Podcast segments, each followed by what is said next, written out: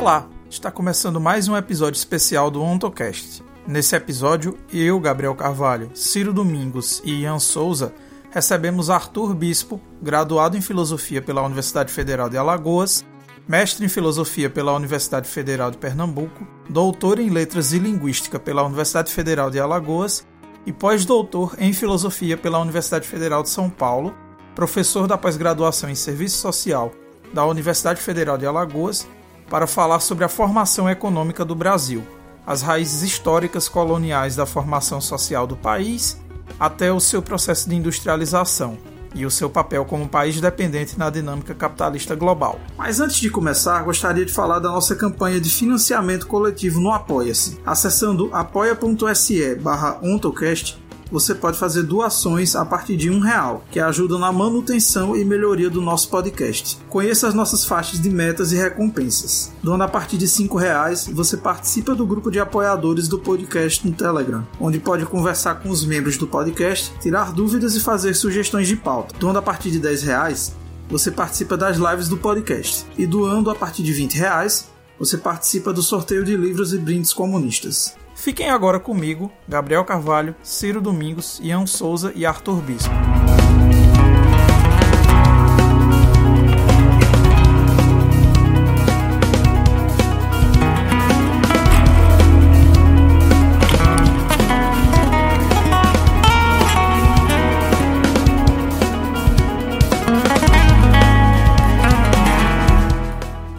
bem, começando mais um episódio especial do OntoCast, o seu podcast de ontologia de Marx e Lukács e de divulgação científica e filosófica à luz do marxismo. Hoje vamos falar de Brasil, mais especificamente da nossa formação social, econômica, histórica, e para isso vamos trazer um convidado muito especial, mas antes de qualquer coisa, para quem está ouvindo o podcast pela primeira vez, eu sou Gabriel Carvalho, sou estudante estudante de Ciências Sociais da Universidade Federal do Vale do São Francisco. Eu estou como PIBidiano no momento, mas logo começo a minha iniciação científica, onde eu vou estudar sobre a questão da escravidão do Brasil no seu último período, no século XIX, para o qual eu apresentei um plano de trabalho no qual eu vou estudar sobre a questão da dominação social do tempo, um tema estudado pelo historiador marxista canadense Moisés Postone. E para apresentar comigo está aqui o. Ciro Ciro pode se apresentar.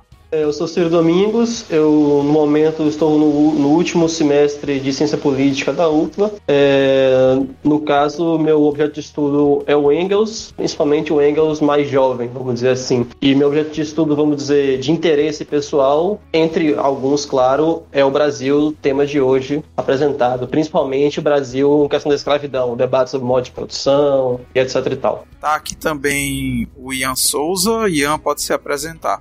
Bom dia, boa tarde, boa noite aos ouvintes do Antocast. Bem, para quem não me conhece, para quem está ouvindo esse podcast pela primeira vez, me chamo Ian Souza, sou estudante de filosofia pela Universidade Federal do Pará, a UFPA, e meus interesses de pesquisa são o estudo da ontologia de Marx e de Lukács, assim como também é, a investigação de uma possível existência de uma determinação ontonegativa da poeticidade nos textos de Marx.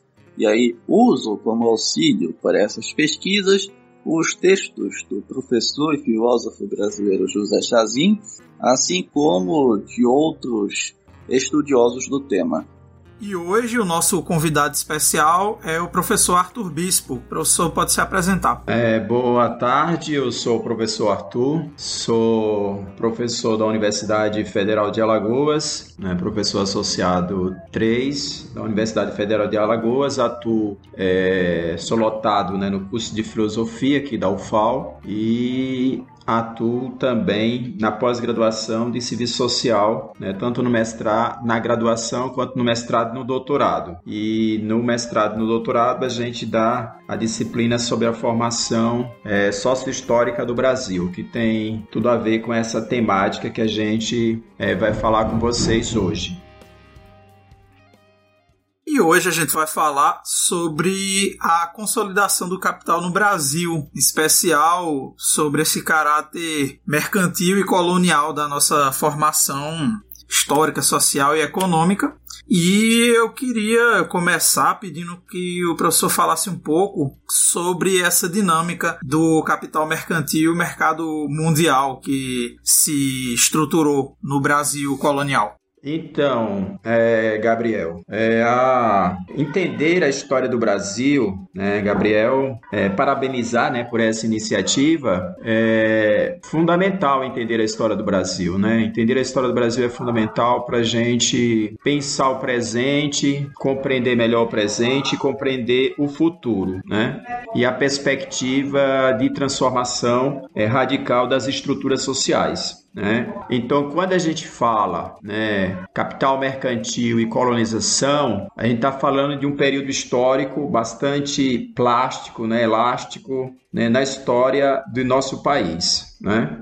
É, afinal de contas, Guimarães Passos escreveu uma obra chamada 400 anos né, de latifúndio na história do Brasil. Então nós tivemos, tem mais do que isso, né, porque o latifúndio ele continua, né? Vivemos o momento do agronegócio. Falar do capital mercantil é, é falar de um momento é, bastante, como eu disse, né, longo da história do Brasil, porque o Brasil teve aí, né, mais de 300 anos de colonização lusitana que foi muito bem articulada, né, a todo o processo de colonização que foi forjado pela Europa, em que o capital mercantil ele se constitui é, como podemos dizer assim, né, uma das primeiras faces do capital. Então é muito importante entender a história do Brasil, para entender a história do Brasil, muito mais do que simplesmente partir da compreensão dos modos de produção muito bem delineados, muito bem definidos, como a gente encontra de repente nos manuais né, da história é, de, da história é, feita por alguns marxistas, é preciso entender a história é, como perpassada por contradições. Né? Isso é muito importante para a gente entender a história. A história não é um movimento é, linear, a história não é um movimento, vamos dizer assim, é, determinista, não obedece uma, uma lógica determinista, né? um desenvolvimento linear e muito bem, vamos dizer assim, já definido ou predefinido, em que um momento da história serve é, de pré-configuração para outro momento da história. Então a gente tem que, para entender a história do Brasil, a gente precisa, antes de mais nada, entender a forma, é, a forma contraditória, né, a forma dialética, como o capital vai se forjar. Né? Isso é essencial. E é isso que a gente toma para entender a história do Brasil, haja vista que nós temos um movimento, uma processualidade histórica que não é similar à história né, da, da Europa, em particular né, a história da Inglaterra ou do Reino Unido, que foi é, objeto de estudo do Marx e que se constituiu como uma forma né, clássica de desenvolvimento das relações capitalistas. Então, nós temos uma economia que não segue o modelo clássico de desenvolvimento, né? As suas etapas não estão muito bem claras. Né? A forma como vai emergir a força de trabalho assalariada né? é tardia, né? forma, e por isso precisa de uma atenção é, redobrada né, para entender o movimento da história, né, para entender a processualidade histórica, para entender o desenvolvimento sócio-histórico e socioeconômico do Brasil. Então, para entendê-lo, a gente é, toma como ponto de partida o fato muito bem salientado por Marx na sua obra fundamental, que o capital é processo né? Que o capital passa por metamorfoses, o capital passa por transformações. Ou seja, em outras palavras, o capital não é algo estático. O capital não é algo que está, vamos dizer assim, em repouso, mas ele passa por sucessivas transformações. A primeira forma de configuração do capital é o capital usurário, né, que o Marx vai salientar. E depois ele vai falar do capital mercantil ou capital comercial. E o capital mercantil ou comercial, né, ele se constitui como etapa fundamental né, de transição, né, de transição na Europa do modo de produção feudal para o modo de produção, né, para o modo de produção essencialmente capitalista, para o modo de produção regido pelo capital industrial. Então vejam vocês, o capital ele não emerge, né, usando aqui a expressão do Hegel, né, como um tiro de pistola pronto e acabado. Ele passa por metamorfose, por transformações. Para que pudesse emergir o capital industrial, o capital mercantil estabeleceu as bases para o desenvolvimento do capital industrial. Isso vai se configurar naquilo que o Marx chama de né, da etapa de acumulação primitiva de capitais, em que o capital, né, em que o capital mercantil ele medeia extremos que não controlam. Ele vai mediar extremos que não controla. Então, ele vai fazer uso de formas pretéritas de organização da produção para poder, para poder estabelecer as bases em que ele possa, então, né, andar com as suas próprias pernas, em que ele possa fazer, então, a passagem da subsunção ou da subordinação formal do trabalho para a subordinação real do trabalho. Neste processo, o capital mercantil, se ele não tivesse contado com a colonização, somente a né, o processo de expoliação ou expropriação dos camponeses da Europa não seria suficiente para operar um processo de acumulação de capital que pudesse alavancar a burguesia europeia. E essa burguesia europeia ela pudesse superar e transcender né, a, a nobreza, a aristocracia e o clero, o primeiro e segundo estado, né, como fica configurado na Revolução Francesa. A burguesia industrial só vai poder emergir tardiamente. As condições para que ela possa emergir precisam ser estabelecidas. Então nós temos aí um longo período de transição que passou aí, vamos dizer assim, quase que três, mais de três séculos, três séculos e meio, né,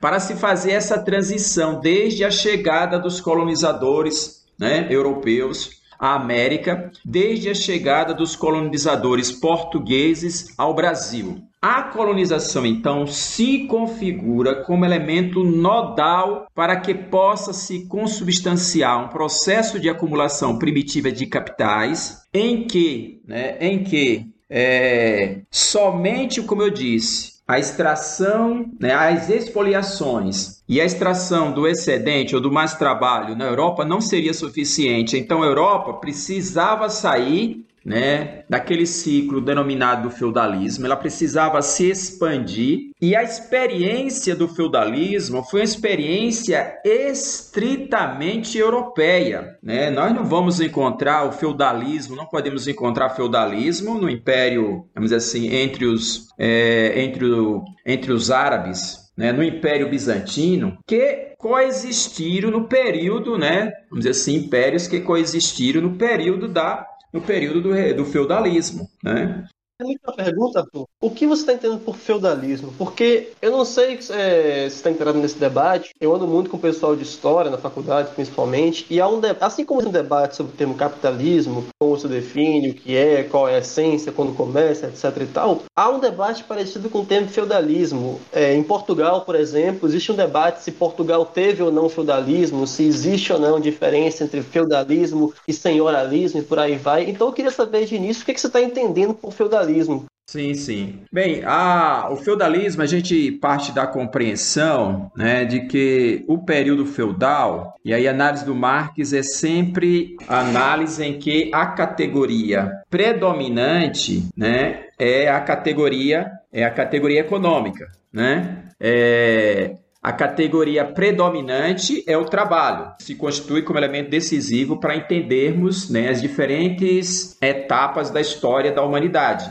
É, categoria importante, são, como diz o Marx no capítulo 5 né, da sua obra O Capital, na relação, no processo de trabalho, a relação que se estabelece entre os fins e os meios né, no processo de trabalho. Como da terra emerge os meios de produção e os meios de subsistência, e a própria terra se constituindo como meio é, de produção. Então, a forma da organização do trabalho que paira né, nesse ciclo da história que vai do, do Império Romano até a crise do sistema feudal tem como base o trabalho servil, né, o trabalho do servo, ou a organização é, econômica né, na forma de feudos, tá? É, em que a riqueza comparece, a riqueza daquela sociedade comparece a partir da exploração do trabalho do servo, né, e da forma da organização em que a terra, enquanto um bem né, imóvel, se configura como elemento essencial. Uma sociedade, então, uma organização de uma produção que não visa a troca, mas que visa, claro, existe produção de excedente, mas que está organizada essencialmente para atender às necessidades, né, nos termos do que o Marx vai falar quando analisa né, a mercadoria, é, não a troca, mas o valor de uso. Então, quando a gente vem para o Brasil, a gente vai observar o quê? Que nós temos uma produção, né, o estabelecimento de um modelo de produção, que é o modelo né, de plantação ou planteio, voltado estritamente para atender os interesses do mercado. Né? Então, por exemplo, vivemos até hoje aqui em Alagoas né, a experiência né, de uma economia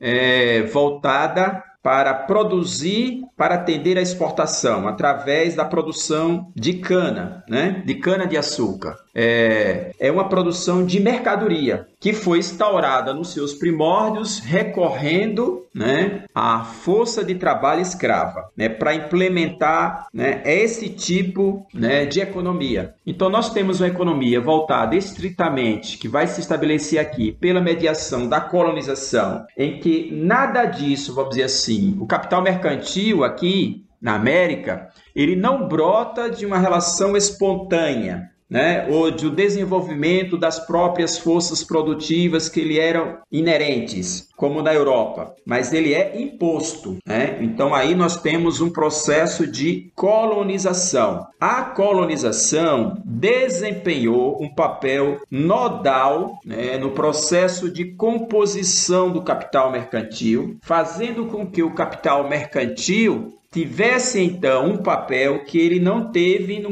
nos momentos precedentes da história é, da Europa ou da humanidade. Isso significa o quê? Significa que é, a burguesia, essa nova classe em ascendência, né, que a princípio não tinha né, o principal meio de produção, que era a terra, que vai emergir né, das atividades essencialmente comerciais, ou seja, ela vai ser a portadora desse capital que é o capital mercantil. Né? Esses mercadores que lá nos primórdios o Marx dizia, né, nessas, nas sociedades é, antigas, nas sociedades pré-capitalistas, Marx salientava, né? Aconteceu aquilo que o, o Epicuro falava sobre os deuses, né? É, o capital existia nas sociedades pré-capitalistas mesma, da mesma forma que os deuses existiam no submundo de Epicuro. Ela ele não se constituía como seu elemento decisivo, como seu elemento nodal, como elemento que vai reger de alto a baixo o sistema. Mas vejam, isso não acontece de uma hora para outra, isso vai sendo gestado paulatinamente. É isso que eu quero chamar a atenção, é, Gabriel. Tá? Vai sendo gestado paulatinamente no interior do próprio modo de produção feudal, em que há uma produção não voltada para produção de mercadorias, mas que de repente o é, capital, o representante do capital mercantil, o mercador, o comerciante, ele pode então é, fazer uso desse do excedente que emana dessa organização da produção, como também do excedente que emana de formas de organização da produção espalhadas em outras partes do mundo, né, pela mediação do mercado mundial, né, que seria o outro tópico, né, que é, é aí do nossa da nossa conversa, né? Da relação que existe entre o capital mercantil e o capital e o mercado mundial. né? Sem o mercado mundial e a colonização vai ser fator decisivo, né, para que se possa estabelecer esse mercado mundial, para que se possa expandir, né, os tentáculos é, do mercado europeu, daquelas simples feiras que existiam na Europa, né, das feiras de Hamburgo, das feiras de Flandres, né, das feiras, diferentes feiras que é, existiam, na própria feira é, em, em Lisboa, até chegar, vamos dizer assim, a Londres, né, as diferentes feiras que vão se constituir, né, seja Hamburgo, seja as feiras de Flandres, seja as feiras dos países dos Países Baixos, seja depois em Londres, há um processo então em que os mercadores vão desempenhar um papel muito importante muito importante. E eles só vão conseguir desempenhar esse papel importante, fundamental, porque existe organização, claro. Né? E uma das formas da organização né, foi possibilitada, né, foi possibilitada pelo absolutismo, foi possibilitada pela constituição de uma monarquia que atenda aos interesses desse, né, dessa classe emergente de mercadores que a princípio, como disse, né, os mercadores eram apenas figuras que existiam nas sociedades pretéritas como os deuses no submundo de Epicuro, né? Eram judeus né, que não tinham o direito à propriedade né, de bens imóveis, mas só bens móveis, né, e o dinheiro vai exercer, então, né, eles vão acabar né, tendo um papel muito importante nessa forma da configuração da riqueza, mas que não era né, a sua forma fundamental, como diz Marx no, no começo do Capital. Ele diz né, que a mercadoria se constitui né, é, como a forma medular da riqueza né, do modo de produção capitalista. Né? A riqueza no modo de produção capitalista se constitui como um amontoado de mercadorias. Né? E aí o Marx vai explicar detalhadamente o que é mercadoria né? Como a mercadoria no interior da forma mercadoria, da categoria mercadoria, desta categoria econômica, nós encontramos o movimento duplicado do valor de uso, o valor de troca, e como o valor de troca subordina o valor de uso, como é, o trabalho abstrato subordina o trabalho concreto. Então, existe todo um processo similar e análogo ao trabalho concreto, em que a questão decisiva é a produção de valor de uso. Só que no interior do processo da, de formação da mercadoria, o que acontece esse processo, né, que constitui o trabalho concreto, acaba sendo subordinado ao trabalho abstrato, porque o que permite que uma mercadoria reconheça sua bela alma em outra mercadoria é o tempo de trabalho socialmente necessário que está contido em cada mercadoria, ou seja, é a questão decisiva, é a quantidade de trabalho, né, e que permite que uma mercadoria seja trocada por outra mercadoria e não a qualidade, né? Não é a qualidade, mas é a quantidade, é o tempo de trabalho. E mais, não é simplesmente o tempo que cada capitalista vai definir, o cada trabalhador iria definir, mas o tempo médio é a média de tempo que se gasta para produzir cada mercadoria. E aí, nesta, no interior da mercadoria, o que acontece? O que acontece é que que acontece é que há uma revirada na relação em que o essencial se torna inessencial e o inessencial se torna essencial. O valor de uso se torna é inessencial, o trabalho,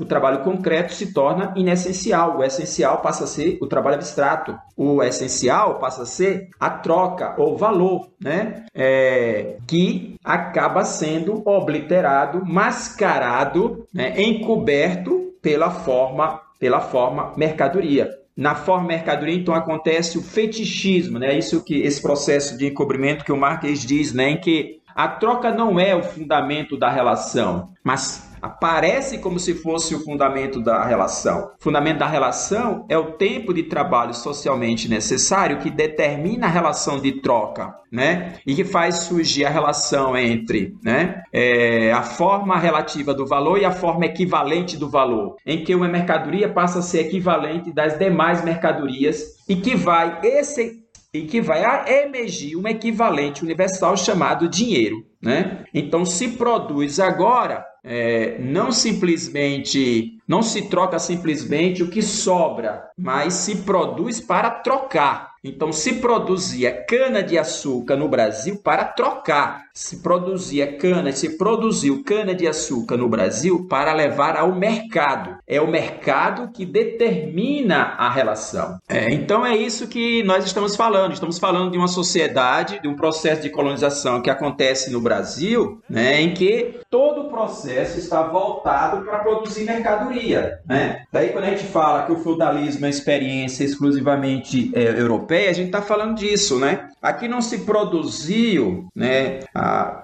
é claro que o que acontece? Como o capital ele é contradição em si mesmo, como diz o Marx, e a maior de todas as contradições é a contradição que existe em capital e trabalho. No entanto, o, o capital consegue subordinar né, o trabalho aos seus imperativos e ao seu, ao seu propósito, na medida que o capital é controle sobre o trabalho, e esse controle vai ser exercido de forma absoluta. Né? Vai ser exercido de forma absoluta. E o capital mercantil vai recorrer à força de trabalho escrava no Brasil, por quê?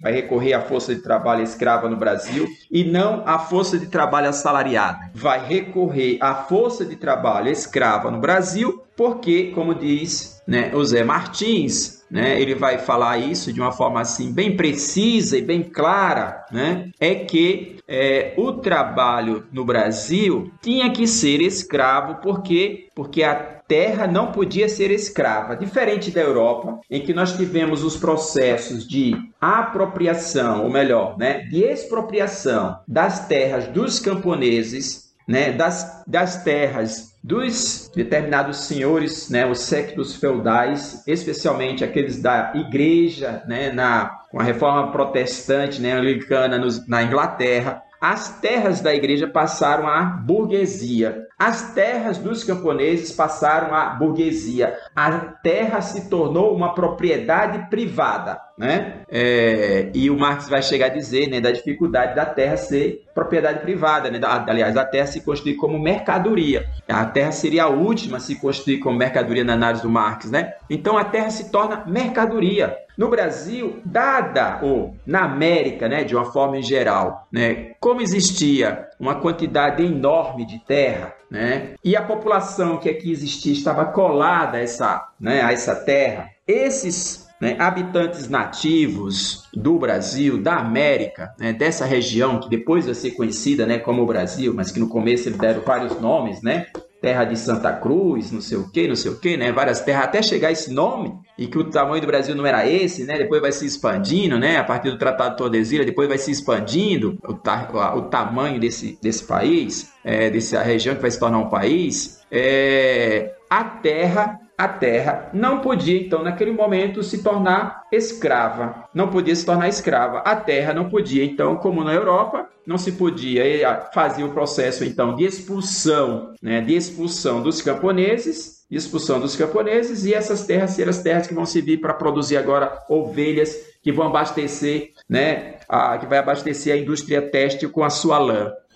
Uma coisa, duas coisas na verdade. Primeiro, primeiro estudo você falou que isso vem do José Martins, correto? É, o José Martins fala isso. Isso, é o José Martins está falando do José de Souza Martins ou o José Martins do Crítica da Economia? É, o José Martins de Souza, isso. O segundo ponto é como é que você encara as capitanias hereditárias nesse ponto? Porque as capitanias não foram dadas é, pelo rei, por titulação, ou seja, uma coisa, pelo menos as capitanias especificamente, é, teria mais similaridade com o que se entende por feudalismo do que com, com se entende pela economia colonial que foi preponderante. Eu não acho que teve, se não um feudalismo, pelo menos algo próximo no que tange o início do Brasil mesmo, o início do é, lá nas capitanias hereditárias e similares, e que depois se modificou? Parece, né? Essa é a questão decisiva, né? E eu acho que é aí que está o problema, né, de alguns estudiosos da história do Brasil, é, como eu falo, né, o é, o Guimarães Passos, por exemplo, né? É, e outros, é porque a gente tem que ter muito cuidado, aquilo que o Marx diz, né? Da relação entre a ordem da aparência e a ordem da essência, né? Então, saber, como diz Marx, a partir da categoria da totalidade, por isso que é decisiva a categoria da totalidade para entender o Brasil, da relação que a gente precisa estabelecer entre a categoria da particularidade e a categoria da universalidade, porque se a gente ficar realmente no terreno da aparência, a gente vai então achar que tem muita coisa parecida. Mas aí a gente vai ficar no achismo, porque, a gente tem que pegar o que é essencial, né, do que não é essencial. Então nós estamos falando aqui, né, o essencial. O essencial então, né, é que nós temos uma economia que é forjada para produzir mercadorias. E no feudalismo não se tem isso. Para se estabelecer essas condições, como eu disse, nós estamos ainda na era do capital mercantil. E a era do capital mercantil é uma era de transição na Europa, tá? E relações que existem lá acaba sendo exportada, mas não a ponto de se estabelecer, por exemplo, nas colônias relações análogas àquelas que existiam efetivamente lá, porque a classe que está em movimento aí é a burguesia que está em movimento. E como eu estava dizendo, é, com o aparato, né, com o respaldo político de uma organização política que vai referendar né, e ser a guardiã dos interesses desta nova classe emergente. Né? Haja vista que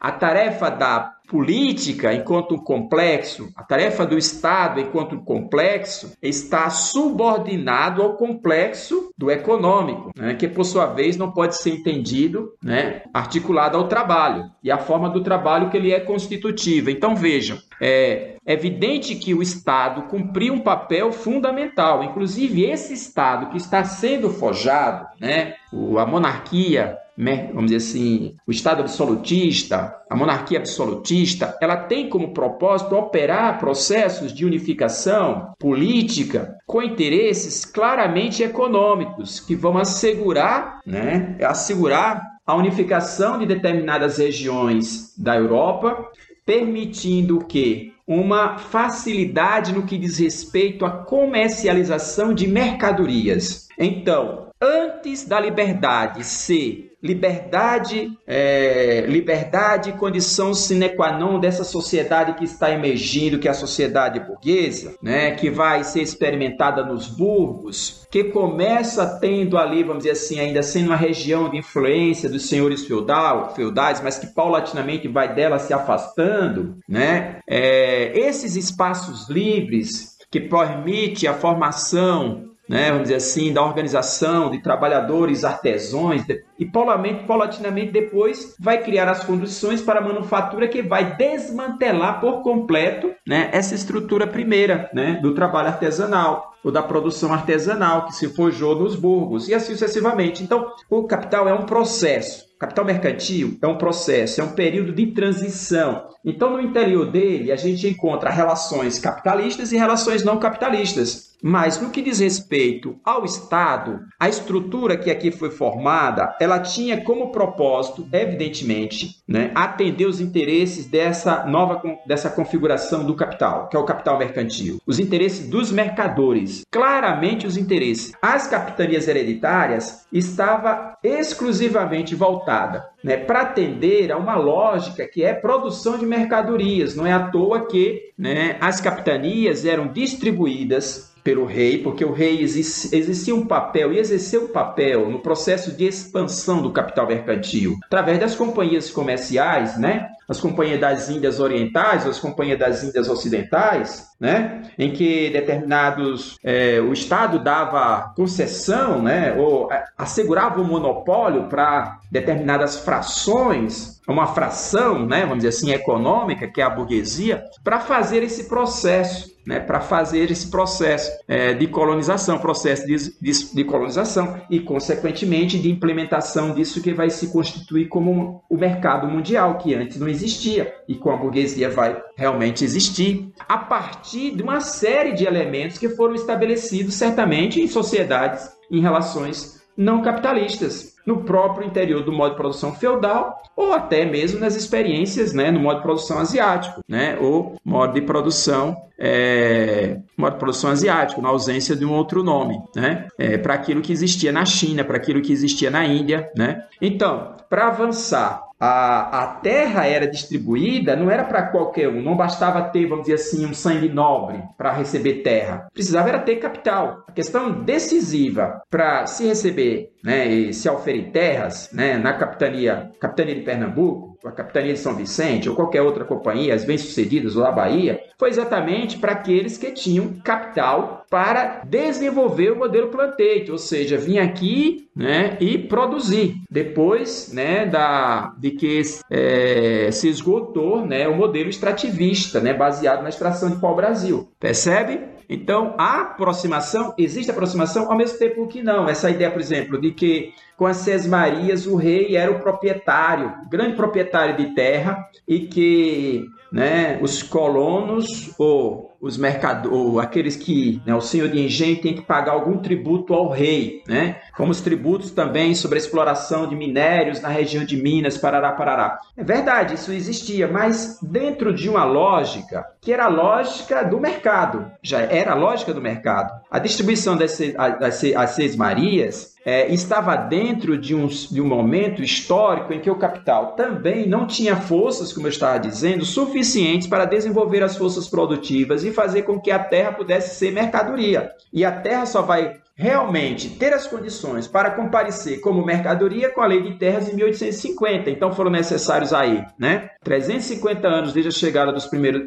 dos primeiros colonizadores para que a terra puder pra, pra, realmente se constituir como mercadoria e a, a lei, né, vamos dizer assim, as Seis Marias, é, seja finalmente superada. Veja, essas condições aqui se devem ao fato de que, como eu estava dizendo, nós não tínhamos força de trabalho suficiente para atender às demandas do modelo que aqui vai ser implementado, que visa produzir mercadorias que é o modelo plantation. Então, na impossibilidade do trabalho assalariado e do fracasso do trabalho assalariado, como diz Marx no capítulo 24 do Capital, no capítulo 25, perdão, do Capital, quando ele fala da colonização, da tentativa de colonizadores, né, mercadores, né, homens de negócio com capital, né, volumoso, que tentam, né, que chegam à América América do Norte, né? A região da Virgínia, particularmente, chega lá e ele leva uma quantidade razoável, né, significativa de trabalhadores, leva os meios de produção necessário a o modelo que ele pretende plantar ali, que seria uma produção de algodão visando a produção têxtil, né? E quando chega lá, os trabalhadores que ele leva, né? Os trabalhadores dão uma debandada geral dos trabalhadores. E por que é uma debandada geral dos trabalhadores? Porque os trabalhadores chegam lá, né? E tem terra, e muita terra. E eles poderiam, com essa terra em excesso, trabalhar para eles. Então, se tem terra em excesso e o trabalhador pode trabalhar para ele, por que, é que ele vai trabalhar para receber um salário, né? Por isso que o Marx salienta condição fundamental para a constituição das relações genuinamente capitalistas é que o trabalhador compareça como livre, né, e solto como os pássaros. Então, os trabalhadores têm que comparecer como livre e solto como os pássaros. Livre e solto em relação aos meios de produção. O trabalhador não deve ter nenhum meio de produção. E não tem no meio de produção, não tem como assegurar sua subsistência. Não tem meio de subsistência. E não havendo meio de produção e meio de subsistência, o trabalhador tem que vender a única mercadoria que ele é disponível, que é a mercadoria chamada força de trabalho. Então, tem que levar ao mercado essa mercadoria e ficar muito feliz quando encontrar no mercado alguém disposto a comprar essa mercadoria pelo valor não que ele define, né? Mas pelo valor que o capitalista e o mercado vai definir.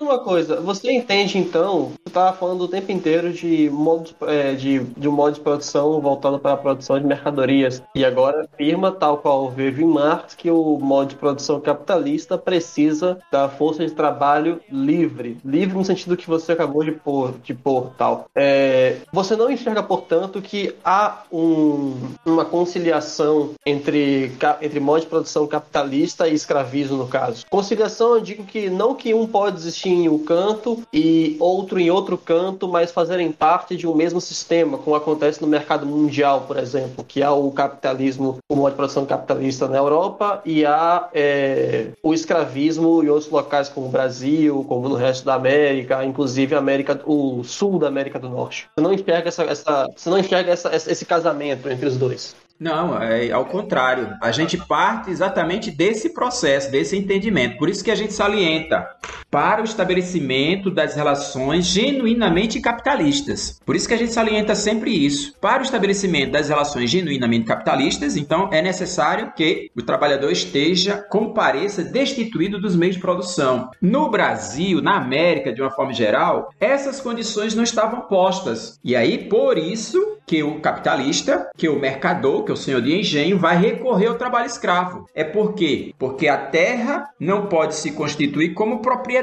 E porque a terra não pode se constituir como mercadoria, perdão, é, o trabalho tem que ser trabalho escravo. Então, é exatamente está explica por que aqui acontece o que aconteceu. Aconteceu o fato de que aqui a terra não era não podia se constituir como propriedade privada da mesma forma ou como mercadoria da mesma forma que na Europa. Aqui, então, a terra continuou, vamos dizer assim, é, os índios, né, os nativos, ainda continuaram com acesso à terra, a despeito da colonização, eles serem expulsos do litoral, mas conseguiam sobreviver no sertão, conseguiam sobreviver no interior do país. Então, eles não eram, vamos dizer assim, é, primeiro não estavam, né, vamos dizer assim, estavam há, há muitos e muitos anos de distância do modo de produção que estava se forjando no Brasil, o que existia na Europa. Essa é a primeira condição. Quer dizer, ao contrário dos incas, dos astecas, dos maias, as diferentes civilizações que existiam na América e que conheciam as classes sociais, né? Que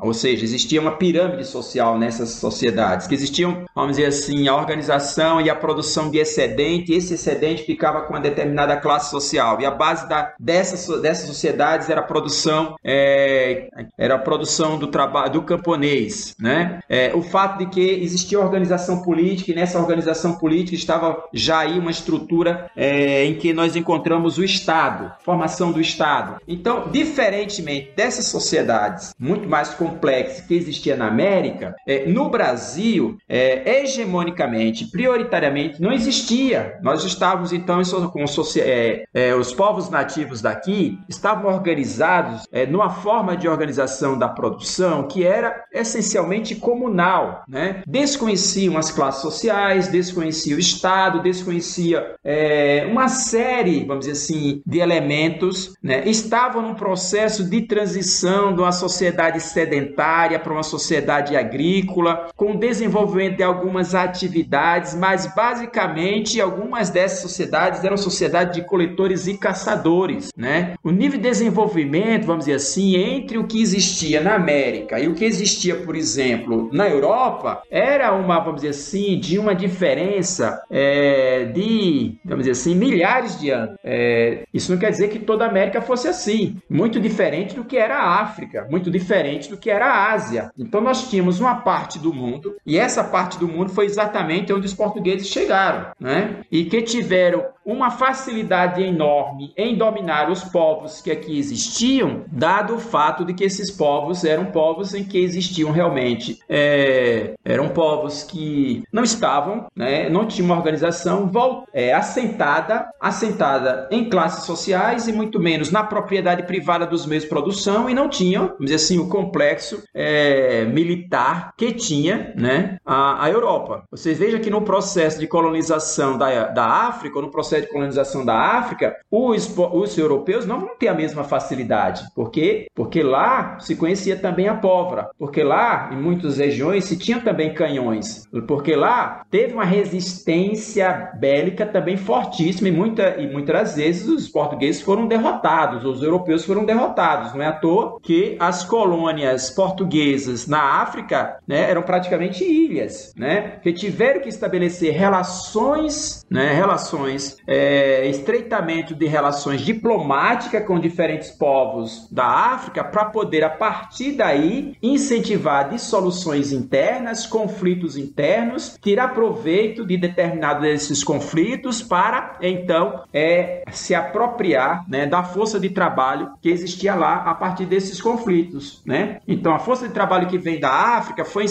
foi a, a partir de conflitos, incentivando os conflitos internos, antes de chegar realmente ao processo processo de dominação é, territorial, né, ou espacial e econômico completo da África, né, que só vai se dar na fase realmente do imperialismo, na outra fase da colonização, a recolonização, né, do mundo, que vai ser a outra etapa do capital, porque o capital, como eu disse, ele tem várias fases. Ele tem uma primeira fase que é mercantil, ele tem uma segunda etapa que podemos dizer que emerge das contradições do modo de ser desse capital, que vai forjar as condições e possibilidades para o capital industrial, e o capital industrial que vai desenvolver-se e criar as condições para o capital financeiro. O capital financeiro é exatamente a síntese das múltiplas determinações, ou seja, das formas pretéritas de organização do capital, da mesma maneira que o capital industrial é a superação do capital mercantil, isso não quer dizer que formas de ser do capital mercantil não permaneçam no interior do capital industrial, da mesma forma que nós vamos encontrar ainda a presença de relações é, que é, pautam o capital mercantil no interior do capital financeiro, né? que é o capital do período em que há né, o domínio do sistema financeiro, dos bancos, né, o controle dos bancos ou a subordinação dos bancos, né, da produção aos bancos. Então, ao contrário, não é que, vamos dizer assim, nós estamos falando das relações genuinamente capitalistas. As relações genuinamente capitalistas, elas têm como ponto de partida o fato de que a terra é propriedade ou é mercadoria e o trabalho é uma mercadoria, né, que resulta, né, é, que resulta exatamente desse fato dos trabalhadores estarem,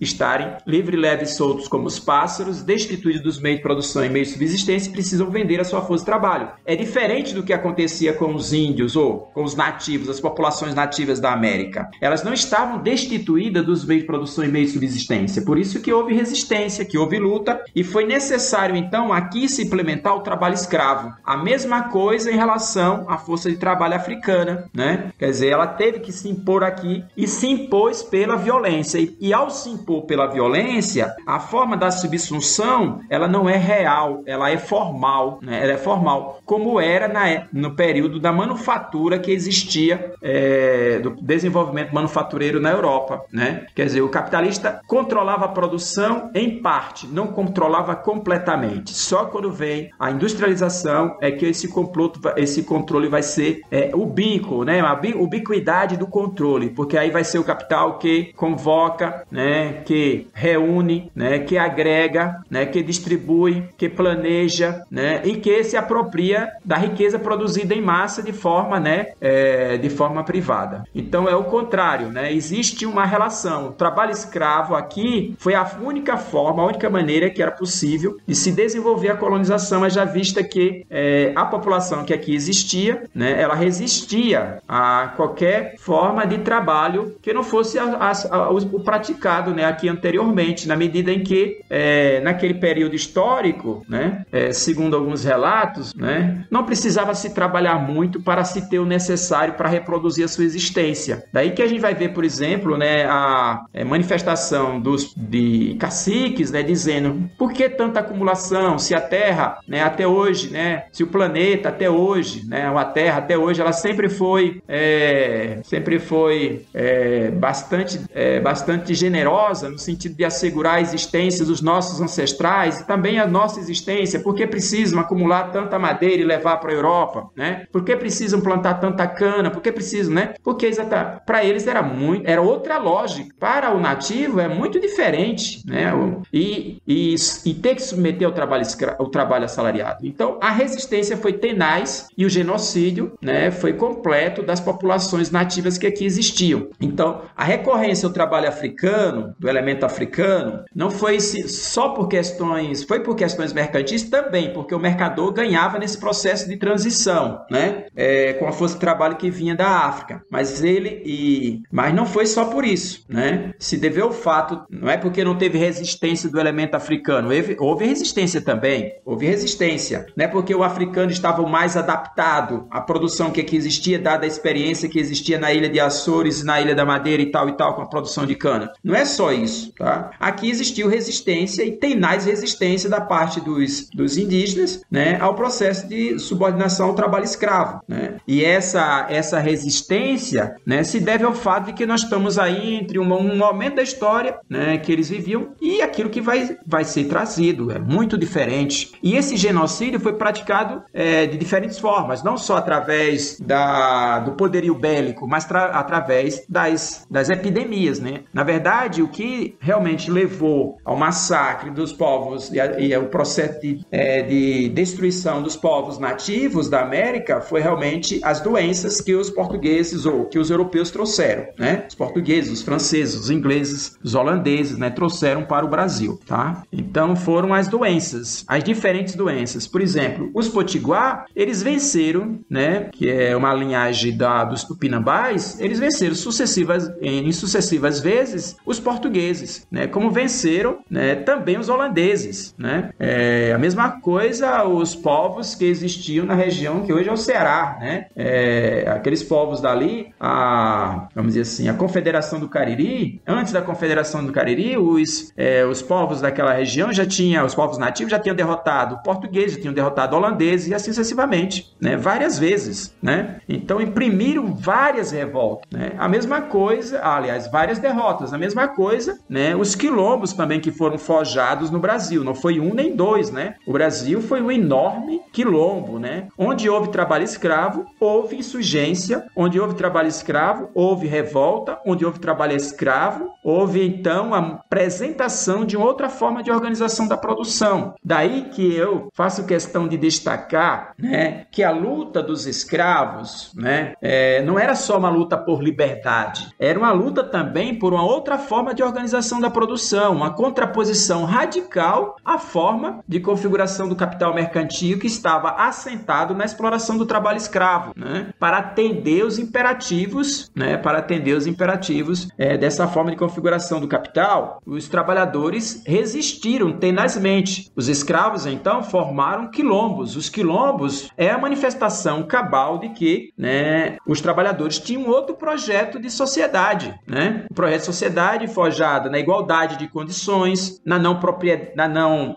na não propriedade privada dos meios de produção, na produção não de mercadorias, mas na produção, né, é, de produtos visando atender às suas necessidades, ou seja, a organização do trabalho voltada para a produção de valor de uso e não valor de troca, ou seja, não a produção de mais-valia, mais valor, que é a questão fundamental, né, que rege a produção capitalista, né, seja o capital na sua forma mercantil, seja o capital na sua forma industrial, seja o capital na sua forma capital financeiro. Todos eles têm como questão fundamental a apropriação da mais-valia. Só que a mais-valia, o mais trabalho, sobre trabalho, o trabalho além do necessário, né, aquela parte da jornada do, trabalhador que o trabalhador entrega gratuitamente ao capitalista, ela perpassa a sociedade de classe. E ela só vai ser, então, elucidada, a teoria do valor e a teoria da mais-valia, enquanto teorias só serão realmente sistematizadas e elucidadas no tempo histórico do capital industrial, né? E essa foi a grande contribuição do Marx. Isso não, sei, não quer dizer que o Marx tenha criado essas categorias econômicas. Categoria capital não foi Marx que criou, né? A categoria mais valor, trabalho, não foi Marx que criou.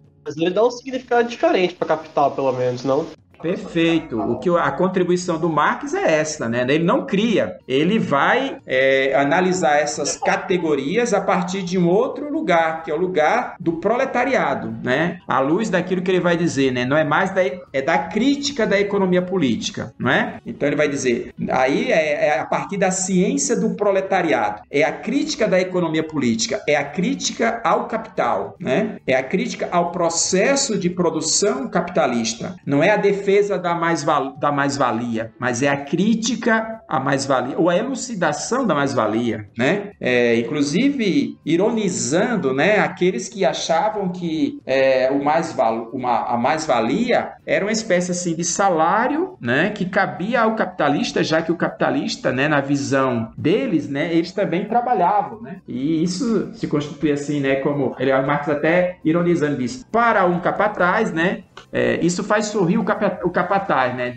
O burguês dizer que trabalha, né? Quer dizer, na verdade não trabalha, ele controla o trabalho. Essa é a tarefa da burguesia, né? E para controlar o, o, o trabalho, já dizia Aristóteles, né? Quando defende a escravidão lá no seu texto, lá na antiguidade, né? No texto da política, o Aristóteles naturaliza, né? As desigualdades entre os homens como naturaliza a escravidão, né? Defende a necessidade da escravidão, né? É, e a ideia do, do escravo como meio de produção como meio, né, como mero instrumento falante, né? O escravo é um mero regis falantes, uma coisa falante, o escravo. Né? Então, a visão, na visão lá do, do, do Aristóteles, né, o senhor, ele tinha que colocar entre ele e o escravo uma figura que pudesse exatamente exercer o papel de capataz, né, é, de administrador, né, é, do trabalho para que assim ele pudesse ter o ócio, né? ele pudesse ter tempo livre. Né? Aquilo que depois o, é, o Domenico Massi vai falar né, de, de ócio criativo, né? É, vai buscar essa ideia lá do Aristóteles, né, que diz que a condição fundamental para filosofar o ócio. Né? Essa seria. E o trabalho embrutece, né? embrutece a alma, embrutece o corpo humano, por isso que trabalho é coisa de escravo. Né? E no Brasil, né, o trabalho sempre foi visto, durante um bom tempo, sempre foi visto desta forma, né? E o trabalho foi implementado também em diferentes áreas, regiões, como diz o Marques, né? Porque o custo também com as, o, é, investimento, né, nos meios de produção é baixíssimo, né? É baixíssimo, né? Então, o nível de desenvolvimento é, científico e tecnológico encontra, né, também no trabalho assalariado, seu seu homólogo, né, no sentido de que permite, né, desenvolver as forças produtivas criando né, um arsenal né, jurídico, né, é, regulamentar, né, um aparato legal, né, um código penal de punição aos trabalhadores, né, mediante desconto no seu salário se qualquer é, máquina quebrar, diferentemente da época do, é, do trabalho escravo. Então, nessa questão né, do trabalho assalariado no Brasil, nós vamos ter né, um longo período de, é, de transição, né? Transição a colonização ela só vai no Brasil realmente ser superada e com ela, né, nós vamos ver o que é a crise do capital mercantil. É a crise do capital mercantil que leva, vamos dizer assim, né, a falência da colonização lusitana do Brasil, tá? Quer dizer, o que acontece na Europa? Revolução industrial. Com a revolução industrial, ainda se permanece o trabalho escravo no Brasil, permanece. Os ingleses tiraram proveito disso, tiraram proveito disso durante todo todo o século, século XIX.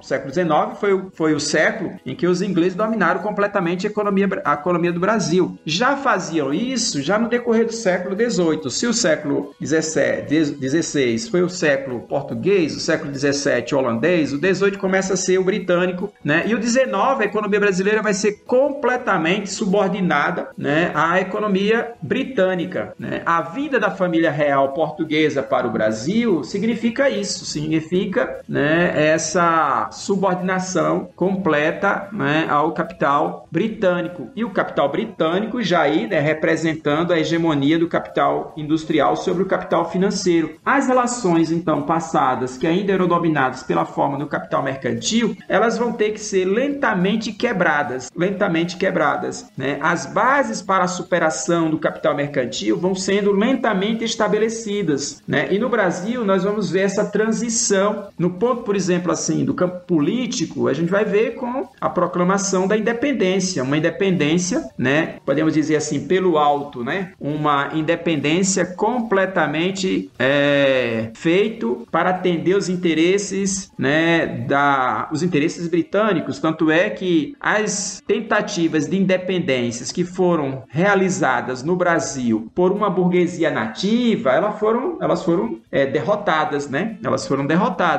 é o caso da, é, da Revolução Pernambucana, é o caso né, da Confederação do Equador, né? E as diferentes, a própria Inconfidência Mineira, né? As diferentes tentativas de revoltas que foram realizadas aqui e contraposição que foram realizadas aqui, né? E as tentativas de, ao se estabelecer a partir da independência do Brasil, é, uma, um Estado nacional, né? Já que até então era é, um Estado é, era uma sucursal né, do, do Portugal. Né? Nós era uma colônia mesmo, em todos os seus aspectos. Então, até aí, para a gente avançar né, nessa, nesse entendimento da transição também né, do capital mercantil para o capital industrial, então, a nossa, é, a nossa, a nossa história né, não é uma história fácil, né? Estão ouvindo? A nossa história não é uma história fácil, né? Então, a, a economia, a economia brasileira brasileira, né, a economia brasileira foi completamente subordinada, primeiro aos interesses portugueses, né, depois com a, é, depois aos interesses portugueses e espanhóis, né, é, e nesse período da história nós tivemos aí a Quilombo dos Palmares, né, em que a comunidade, a República dos Palmares enfrentou as forças mais poderosas que existiam naquele ciclo histórico, né, que foi é, as,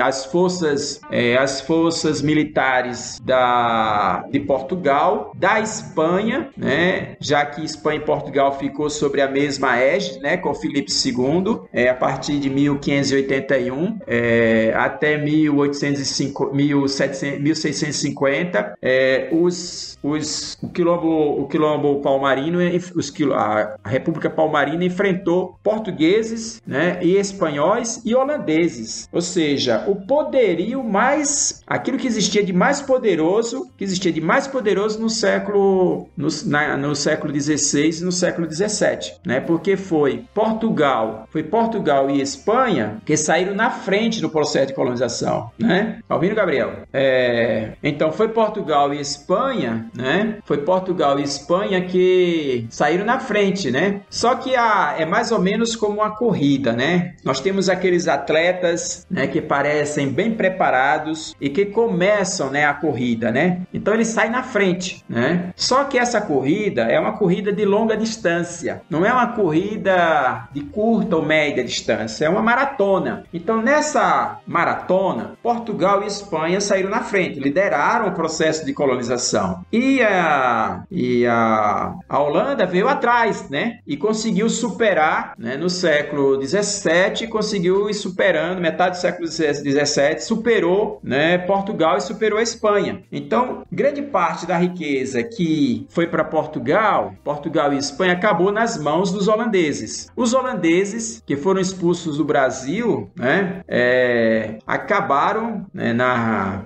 na Guerra de Guararapes, que foram expulsos do Brasil, acabaram levando uma parte expressiva dos seus capitais. Inclusive, é interessante observar que na era do capital, do capital financeiro, da era do capital mercantil, né, uma, uma, uma, uma, uma, é, uma companhia hereditária, uma é, hereditária, né, uma é, capitania hereditária como a de Pernambuco deu certo porque tem investimento de homens dos mais ricos daquela época, né, como a família Funge, né, estabeleceu vários engenhos, ou seja, eles não eram só mercadores, não era só alguém que emprestava dinheiro aos senhores de engenho, eles também atuavam, além de prestar dinheiro, além de montar a estrutura necessária dos engenhos, ele também atuavam, né, tendo vários engenhos, como aqui é, em Alagoas, né, em Pilar, né, é, em todas essas essa região, né, que tinha o, que vai ter é, grandes engenhos, nós vamos ter a presença então, a família Fundi vai estar presente aqui em Pernambuco, né, vai incentivar isso, né, é, família Mendes, né, outra grande família, né, que vai estar é, de Lisboa, né, descendência judaica, né, que vai também ter um aporte de capital expressivo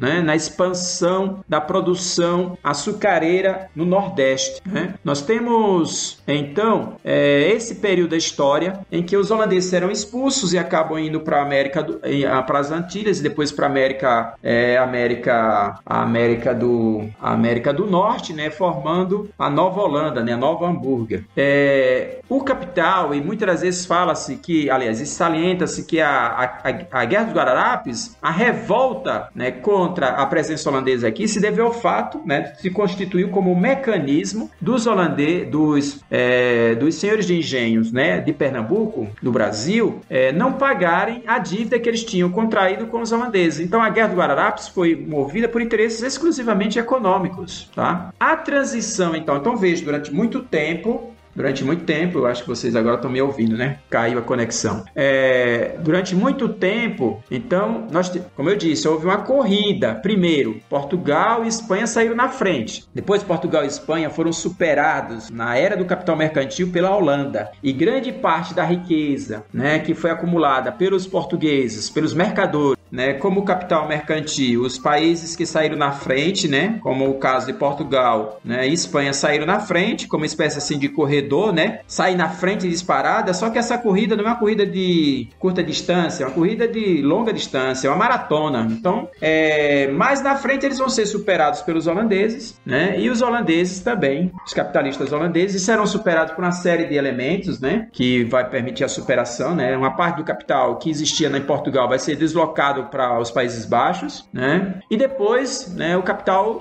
da Holanda vai se deslocar para Londres, né? E a riqueza é, de tudo que era produzido no Brasil vai se deslocar para Londres, né? Antes se deslocou para Portugal e Espanha, depois para é, a Holanda e em seguida se desloca para é, para Londres, para a Inglaterra. Então, o século da família real portuguesa no Brasil, da monarquia, né? O segundo império, né? É da subordinação completa da economia brasileira né, aos imperativos do capital inglês, que é capital industrial, mas que no Brasil ainda persiste relações mercantis, ainda persiste, a despeito da Inglaterra ser contra a escravidão, a Inglaterra, né, é, a Inglaterra acabou se beneficiando né, da prática do trabalho escravo no Brasil durante todo o século XIX, a despeito de ser contra, de fazer pressão política, né, a, foi estabelecida aqui né, um Estado para atender os interesses né, britânicos. Né? Então não é à toa que, assim que é proclamada a independência, vai se constituir um Estado que carece de empréstimo, primeiro para comprar a independência, né, assumindo a dívida de Portugal, e depois né, para financiar o próprio Estado. Né? A primeiro, o segundo empréstimo foi para financiar o próprio Estado, a própria máquina que vai ser estabelecida aqui, que é uma máquina administrativa para atender os interesses britânicos. Então, né, os bancos londrinos não emprestaram dinheiro e não fizeram uma sucessiva ondas de empréstimos né, ao Brasil durante todo o século XIX, século e começo do século XX à toa. Né? Foi a forma que eles encontraram para controlar a economia, a economia nacional, a economia brasileira. E quando Dom, o, o Dom Pedro II sai do Brasil, quem continua financiando ele em Londres, na, Inglaterra, na Europa, vai, serão, será a família Rothschild, né? Serão os banqueiros londrinos que vão continuar financiando ele pelo papel né, exemplar que ele ocupou né, no, no processo, né, na, no processo de recolonização do Brasil, porque deixamos de ser uma colônia de Portugal, aparentemente tínhamos a, a, alcançado né, a independência, aparentemente porque foi uma independência política, mas uma independência política completamente tutelada no sentido de não acontecer no Brasil o que aconteceu em grande parte da América, né, com a revolução né, liderada, as independências que acontecem na, na Argentina, a independência que acontece guiada por Simão de Bolivar, né, a própria independência dos Estados Unidos e que aconteceu né, nas ilhas dominicanas, né, e assim sucessivamente. Então, foi uma que não quebrasse essa dimensão continental do país, né, no sentido de assegurar né, os interesses dessa nova configuração do capital que está, que tem na Inglaterra sua maior expressão, né, e o Brasil vai ser realmente aí, né, uma espécie assim de colônia da Inglaterra, mas que nunca assim é dito, né, que nós no século XIX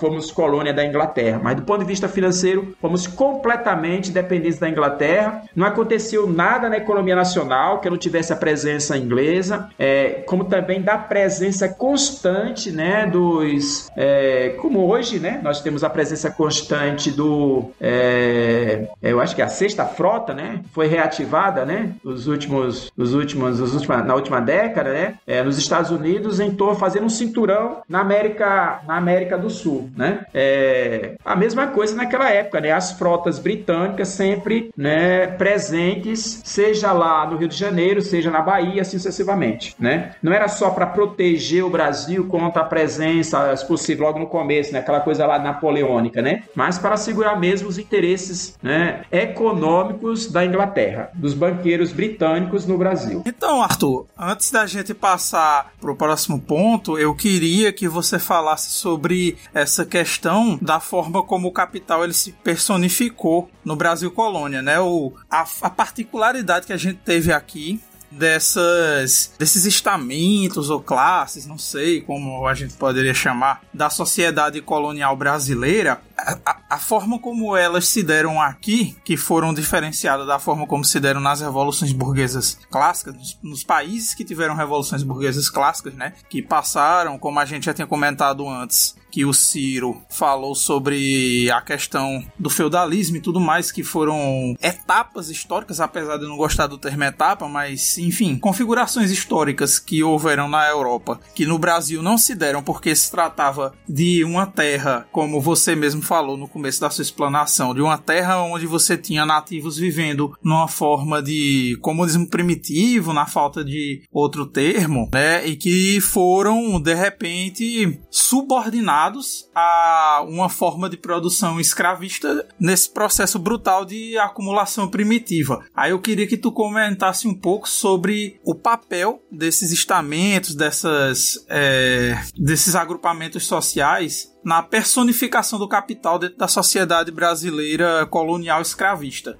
Muito importante, né, usar essa expressão personificação do capital, porque, primeiro, né, como a gente disse, né, já, mas aí salientando assim de forma mais clara ainda, o capital é algo que precede o capitalismo e transcende o capitalismo, tá? Então aí nós temos a presença do capital em sociedades pré-capitalistas, a despeito de nessas sociedades, o modo, a forma de organização da produção não está, vamos dizer assim, voltado para a produção de mercadoria, mas já tem a presença do capital, né? E antes do capital ser capital industrial, a sua forma clássica de desenvolvimento momento em que faz uso né, do trabalho assalariado, nós temos o capital mercantil, que estabelece as bases para o capital industrial, ou seja, o capital não nasce pronto, então teve um período de transição. Nós podemos dizer que do século XVI até o século XVIII, nós vivemos uma transição, inclusive essa transição está lá na Europa, e ela, claro que vai repercutir, né, é, onde o, a burguesia né, visa, tem colônias e visa penetrar, porque a completa, vamos dizer assim, né, mundialização do capital capital, ou a mais plena dominação do capital em, todas os, em todos os poros do planeta, vamos dizer assim, a experiência do mercado mundial se esparramando em tudo que é lugar, não tendo um lugar mais que o capital não tenha penetrado, vai se dar na era do imperialismo, né? Como diz a Rosa Luxemburgo no seu texto sobre a acumulação de capital. Ela vai dizer, é com o imperialismo, ou na forma do capital financeiro, né? Em que as sociedades, as organizações não capitalistas, as formas de organização da produção produção, a produção não capitalista será completamente subordinada à produção essencialmente capitalista, tá? Isso vai acontecer no final do século XIX.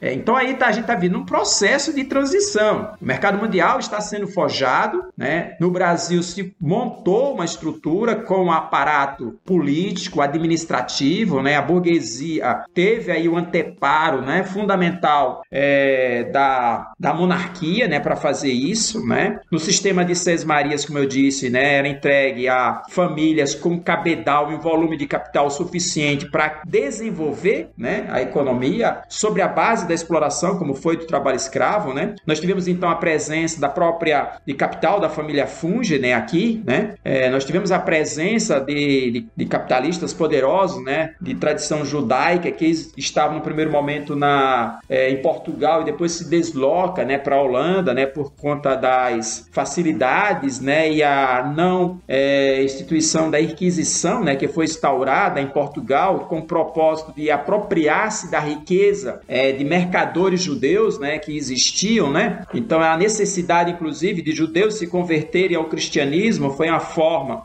né, que foi usada para fugir da Inquisição é, era isso justamente que eu ia comentar, Arthur, porque assim, muita gente fala, essas pessoas que gostam de pintar de cor-de-rosa a história, né? Falar sobre a forma como os judeus eram tratados na Europa. Isso é um, um tópico especialmente sensível para mim, porque a minha família foi vitimada por isso, né? Eu descobri há pouco tempo que o meu, o meu tataravô, ele veio para o Brasil justamente fugindo da Inquisição Portuguesa, né? E pouca gente sabe, né? Porque as pessoas falam muito assim, ah, caça às bruxas, e bruxa é aquela coisa meio abstrata, né? Assim, ficam falando de caça às bruxas na Inquisição, mas na verdade, na Península Ibérica, o que se tinha era caçar judeus mesmo, né? Judeus, muçulmanos, ciganos. Então, as pessoas não, não tem muita noção, né, desse pedaço da história do período desse período colonial da de Portugal, da Península Ibérica em geral, né? Que é todo todo esse essa como é que eu posso dizer? Toda essa construção histórica do antissemitismo na Europa que Portugal fez parte, né? Isso. É Portugal e a Espanha, né? Porque é com o Filipe II, né, que isso vai ser, é, vamos dizer assim, fortalecido ainda mais, né? Com a unificação, né, dos dois reinos, né? De Portugal com a Espanha, né? Aham. Uhum. E aí, quando as pessoas falam de os judeus se converterem ao cristianismo, que você fala se converter, parece que foi uma coisa pacífica. Não foi. Foram pessoas que foram. Foram pessoas que foram forçadas a contrair uma outra fé para não serem perseguidas, né? É, é bom a gente salientar isso. Perfeito. E a isso, vamos dizer assim, agora imagine vocês, né? Se isso aconteceu é, com o judeu que tinha um aporte econômico, né? Você imagina o que acontece com os nativos, né? Para fazer essa, como é que eles vão ser subordinados economicamente, culturalmente e tam, politicamente e também do ponto de vista cultural e religioso né? Sim, isso é um tema muito interessante também, Arthur? Que inclusive eu, eu tento incorporar na minha pesquisa da iniciação científica, né? Que é essa questão de como a colonização impôs, né, a, impôs a religião cristã, como essa religião cristã era utilizada como, como justificativa, como ferramenta, como é que eu posso dizer, uma ferramenta política, uma ferramenta ideológica de dominação, né, justamente para impor aquele, aquela nova forma, aquele novo metabolismo social da colonização, né? Tem um, um amigo nosso que a gente já entrevistou aqui, que ele é lá da história da USP, né? Do, do curso de história da USP, está fazendo o doutorado agora. Amigo nosso Gustavo Veloso, que ele inclusive publicou um livro sobre isso, né? Que é o Ociosos Sedicionários, falando sobre justamente essa esse processo brutal, né, de dominação dos indígenas. Ele fala especificamente do, dos campos ali em São Paulo, mas isso é um processo que ocorreu em toda a costa brasileira, né, onde a gente teve o início do processo de escravização indígena. Perfeito. Vocês imaginem, né, a violência que a, a, violência que a violência foi brutal em relação aos judeus e vamos dizer assim, foi pela força mesmo, né, que eles eram obrigados a se converter, né? E a coisa não foi fácil, né? E essas e essas desavenças, elas existiram inclusive, elas foram reproduzidas no Brasil de formas assim muito é, às vezes clara, aberta, às vezes de forma sutil. Por exemplo, a a, a luta que existia e até vamos dizer assim, a é, eu vi relatos, né, de uma é, a querela, por exemplo, entre os jesuítas e os bandeirantes, por exemplo, a forma como determinados jesuítas tratam os bandeirantes, né? É verdade que os bandeirantes, como Raposo, né? Raposo Tavares, Jorge Velho, né? O, o e, e, outros, né? o Jorge Velho, o Raposo Tavares, né? Eles eram, foram genocidas, né? Foram é, brutamontes, né? Destruidores, né? Se viram, né? Com seus terços, né? Com suas tropas irregulares aos terços, naquilo que os terços, tropas regulares irregulares não conseguiam realizar no sentido do, da, da, tarefa da repressão né, feita pelo Estado, porque o Estado, durante todo o período da colonização e durante todo o período da monarquia, até 1920, é, né, e aí depois o Estado Novo, o Estado no Brasil era o Estado que só existia mesmo com esse papel, né? O papel é de assegurar os interesses, claro, da classe dominante, sem nenhuma, não tem nenhuma mediação, não, é claro e incisivo. Aí o aparato repressivo, né,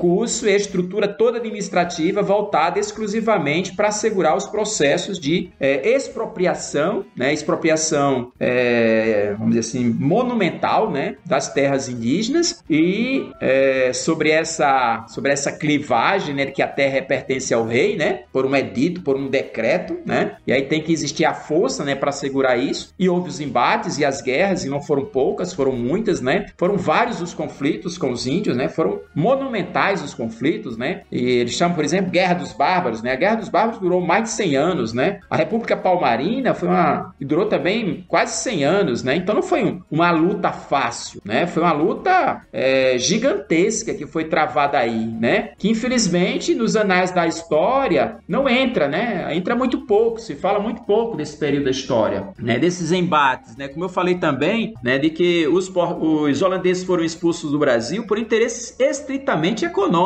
pela dívida monumental que mercadores portugueses tinham para com os holandeses. Então não foi uma guerra simplesmente porque há uma questão assim nacional, nacionalista. Isso não existia, né? Existia interesses econômicos em curso. É isso, Arthur, porque assim, as pessoas têm uma, têm uma noção completamente equivocada assim, de pensar o Brasil como se existisse essa ideia de Estado-nação desde o início, né? Aquele pessoal de extrema direita que faz aquele Brasil paralelo, eles ficam tentando forçar um revisionismo histórico de que existia uma ligação quase que espiritual, metafísica com o Ocidente na construção da identidade nacional brasileira, sendo que essa ideia de identidade nacional brasileira é uma coisa extremamente recente na história do Brasil, né? É pós é, pós Estado Novo, né? Estado Novo, né? Que foi se forjando de, primeiro com a guerra lá do Paraguai, né? Contra o Paraguai, que vai sendo forjado lentamente, que encontra no Estado Novo, né? É, os elementos para isso, né? É, a Guerra do Paraguai que foi o verdadeiro início, né? Das Forças Armadas no Brasil, que vale lembrar era grandemente composta de escravos que participaram da Guerra do Paraguai com a promessa de serem libertos. Né?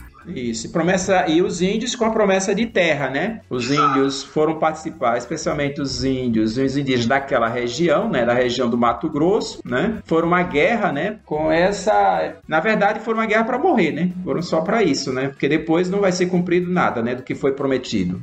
Pois bem, então quando se fala é, quando se fala personificação no capital, né, a gente está falando o capital, ele é um pseudo sujeito, né, como Marx fala e o Mésaros fala, né, ele não é um sujeito, é um pseudo sujeito, ele precisa de alguém, né, é, porque as mercadorias, como Marx diz, as mercadorias não vão sozinhas ao mercado, precisa de alguém para levá-las, né, precisa do capitalista, né, então a personificação do capital né, é aquele que representa o capital, né, o capital Marx chega a dizer, né, uma espécie assim vai se constituindo paulatinamente né? E ele vai, né? E o capitalista também, né? Ele vai, primeiro, o capitalista, o burguês, ele adula a aristocracia, ele vive adulando as outras classes, até o dia que ela pode andar com as suas próprias pernas. Esse capitalista pode andar, ele pode andar com as suas próprias pernas. É como o cristianismo. O cristianismo, antes de ser a religião oficial do Estado romano, ele era a religião do Deus desconhecido. Era a religião dos escravos. Mas depois essa religião que foi a religião dos escravos, que era a religião dos vencidos, que era a religião dos pescadores, de Jesus que andou com pescadores, de Jesus que andou com prostitutas, de Jesus que andou com pessoas pobres, miseráveis, que não tinham o que comer, que precisava o tempo todo, né? Não tinha sistema de saúde, não tinha nada, e precisava fazer milagres, né? E curar, e fazer isso, fazer aquilo, e multiplicar pão, porque era um bando de gente sem ter nem o que comer. Essa religião, que era a religião das catacumbas, né? Dos perseguidos, dos escravizados, que falava de igualdade, mas uma igualdade sempre abstrata, né, que seria lá no reino dos céus, ela se tornou depois a religião oficial do Império Romano e se tornou a religião oficial, né, que vai exatamente estar agora acima de um período medieval, vai ser lá em cima no topo está o Senhor dos Senhores, e abaixo dele o Papa e depois os seus diferentes vassalos, né? Essa religião foi a religião, né, que serviu de elemento ideológico, serviu de base para a colonização, seja dos países protestantes, seja dos países católicos, em ambas as partes, porque não houve diferença, vamos dizer assim, a colonização em britânica foi mais branda que a colonização portuguesa, né? A, a vamos dizer assim, a, trident, a, do, a, a Península Ibérica foi pior, né? Porque lá preservaram-se as relações escravas desde a época do Império Romano, ou a porque lá né, estava presente os muçulmanos, seja lá o que queira se dizer. A, a colonização foi perversa em todos os lugares, né? É, não dá para dizer que uma foi melhor que a outra porque teve colônia de povoamento e colônia né, de exploração. Não dá para dizer que lá a colonização foi mais branda. A colonização foi também, porque é, usou-se mecanismos também, mesmo na colonização chamada de povoamento, houve processos violentos de pessoas que foram sequestradas na Europa e levadas à força para trabalhar, de, vamos dizer assim, milhares e milhares de pessoas que foram é, levadas para, a, para as colônias né, britânicas é, que, eram, é, que eram presas né, por bobagem, como hoje nos Estados Unidos, né, já que as prisões nos Estados Unidos se constituem como uma espécie assim de fábricas, né, e se pode usar a força de trabalho dessas pessoas sem pagar praticamente nada, né, ou se pagar abaixo do né, o, o mínimo do mínimo necessário à reprodução da existência dessas pessoas. Então qualquer punição é, deportava essas pessoas. Algumas podiam conseguir a liberdade e outros deportados não conseguiam nunca né, a sua liberdade, iam ser escravos pro resto da vida. Então a escravidão, primeiro, ela não foi primeiramente africana. Depois a escravidão, é, ela vai se tornar é, africana ou negra por questões estritamente econômicas e a serviço do, dos interesses da colonização do capitalismo. Né? Então ela aí tem interesse econômico por trás. O capitalista é a personificação dessa do capital, porque ele é aquele que realmente faz, representa os interesses do capital. E há, então, uma contraposição que é, vamos dizer assim, antagônica entre o capital e o trabalho, como diz o Marx. Os interesses são opostos. Isso estava muito claro na época da colonização, nas lutas que foram travadas entre senhores e escravos. E a religião cristã cumpriu um propósito fundamental no sentido de sacralizar, né, de, é, de assegurar né, a escravidão a ponto, sem falar que a própria igreja também teve escravos, também possuía terras e usava trabalho escravo. A própria igreja católica também fez isso.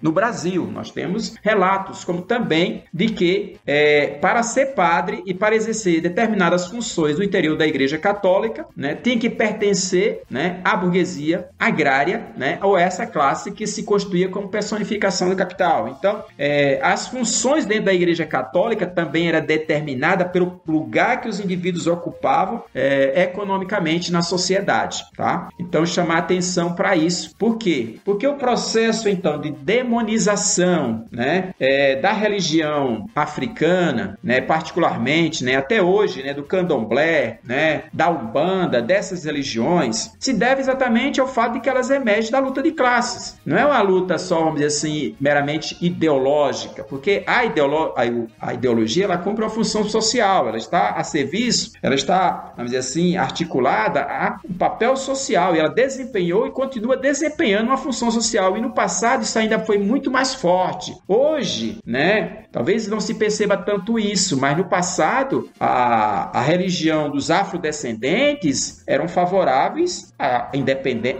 à libertação dos escravos, enquanto que a religião cristã era favorável à escravidão e contra a libertação dos escravos. Não é à toa que em cada, é, sem, cada, em cada engenho, ao lado de cada engenho, tem uma igreja católica, ou tem uma, né, uma capelinha, né? É, e também o fato de que na formação de cada é, senhor de engenho, né, como aquela estrutura da aquela sociedade era praticamente a herança vinha sempre o filho, mas para não dividir né, o patrimônio, não dividir a riqueza, a herança ficava sempre com o filho mais velho, né? Os outros filhos, dentre eles, tinham que assumir a função religiosa e o papel religioso, né? E a religião vai cumprir um papel importante no processo de reprodução social. Da mesma forma que a educação vai cumprir, da mesma forma, né, que a política vai cumprir assim, assim sucessivamente, na medida que as ideias dominantes são as ideias das classes dominantes, tá? Então, a personificação do capital no Brasil vai ser, nós temos a figura do mercador, que muitas das vezes também é um senhor de engenho, e às vezes não. Nós temos a figura do mercador, que seria uma presta assim de banqueiro, né? Em Gênesis, o cara que empresta, o cara que vende também escravos, o cara que empresta e assegura então a compra da força de trabalho, né? No período do capital mercantil, da colonização, e que também né, é aquele que assegura a compra dos meios de produção, porque para montar um engenho precisa de toda uma estrutura, né? E eles vão evoluindo na dinâmica do capital, né? A, a produção nunca é estática, né? A produção ela é sempre dinâmica, porque o capitalista, né, procura tirar proveito sobre outro capitalista a partir do desenvolvimento das forças produtivas. Então, se ele produzia a estrutura velha do engenho, já não vai servir, vamos dizer assim, passados 50 anos, já não serve mais. Ela vai ter que ser renovada. Isso significa mais empréstimos, ou significa que vai atuar, continuar atuando nesse setor, né, aqueles que têm capital suficiente para fazer investimento no desenvolvimento dos meios produtivos, ou seja, tem mais habilidade, tem mais capacidade é, do ponto de vista do ponto de vista científico, do ponto de vista tecnológico, ou que faz investimentos do campo da ciência e da tecnologia. Isso é muito importante. Né? Isso também existiu naquele ciclo histórico. Tanto é que a produção lá, né, a produção é, da cana-de-açúcar, a sua transformação é, em açúcar, né, ou em aguardente, ou cachaça e tal, né, ela vai evoluindo, ela vai avançando, a chegar então aos engenhos centrais e depois a chegar à usina, né, a essa estrutura que nós vamos ter né, no decorrer, que vai ser montada no século, no decorrer do século XX. Né? Mas lá no passado já havia um avanço. E como eu disse, é interessante observar a figura de capitalistas né, e famílias expressivas, né, portadora de capital e expressivo, que fez com que né, a chamada capitania de Pernambuco fosse bem sucedida. Simplesmente porque tem uma família funge, né, porque tem empreendimentos de capital holandês num determinado período que atua aqui, né, enquanto personificação do capital. Então há uma estrutura, uma divisão em que estão articulados o mercador, como aquele que representa, vamos dizer assim, as casas financeiras da Europa, né, e que às vezes também é o, é o, é o, assim, é o agente financeiro do complexo açucareiro, é, é o cara que também faz o movimento, né, do capital, é, porque o capital é isso, né? O capital tem que, capital é processo, capital não pode ser, capital não é estático. Capital estático é o capital usurário, né? O cara pega o dinheiro e enterra, né? Em tesoura, um entesourador, né? O capitalista e essa personificação do capital tem que fazer o capital circular, porque capital é processo, é processo de produção de valor e processo de realização de valor. Processo de produção de valor e realização de valor que tem que ao final do processo assegurar, né, mais valia, né? Ou seja, o capital inicial ele precisa, ele precisa, vamos dizer assim, ser aferido ao final dele um quanto a mais. Marx fala, né? É dinheiro, mercadoria e dinheiro à linha, ou seja, dinheiro agregado mais valor. E a única mercadoria que consegue agregar mais valor se chama, né, a mercadoria chamada força de trabalho. É a única que é capaz, né, de produzir mais valor do que por aquela, mais valor do que a única mercadoria que se,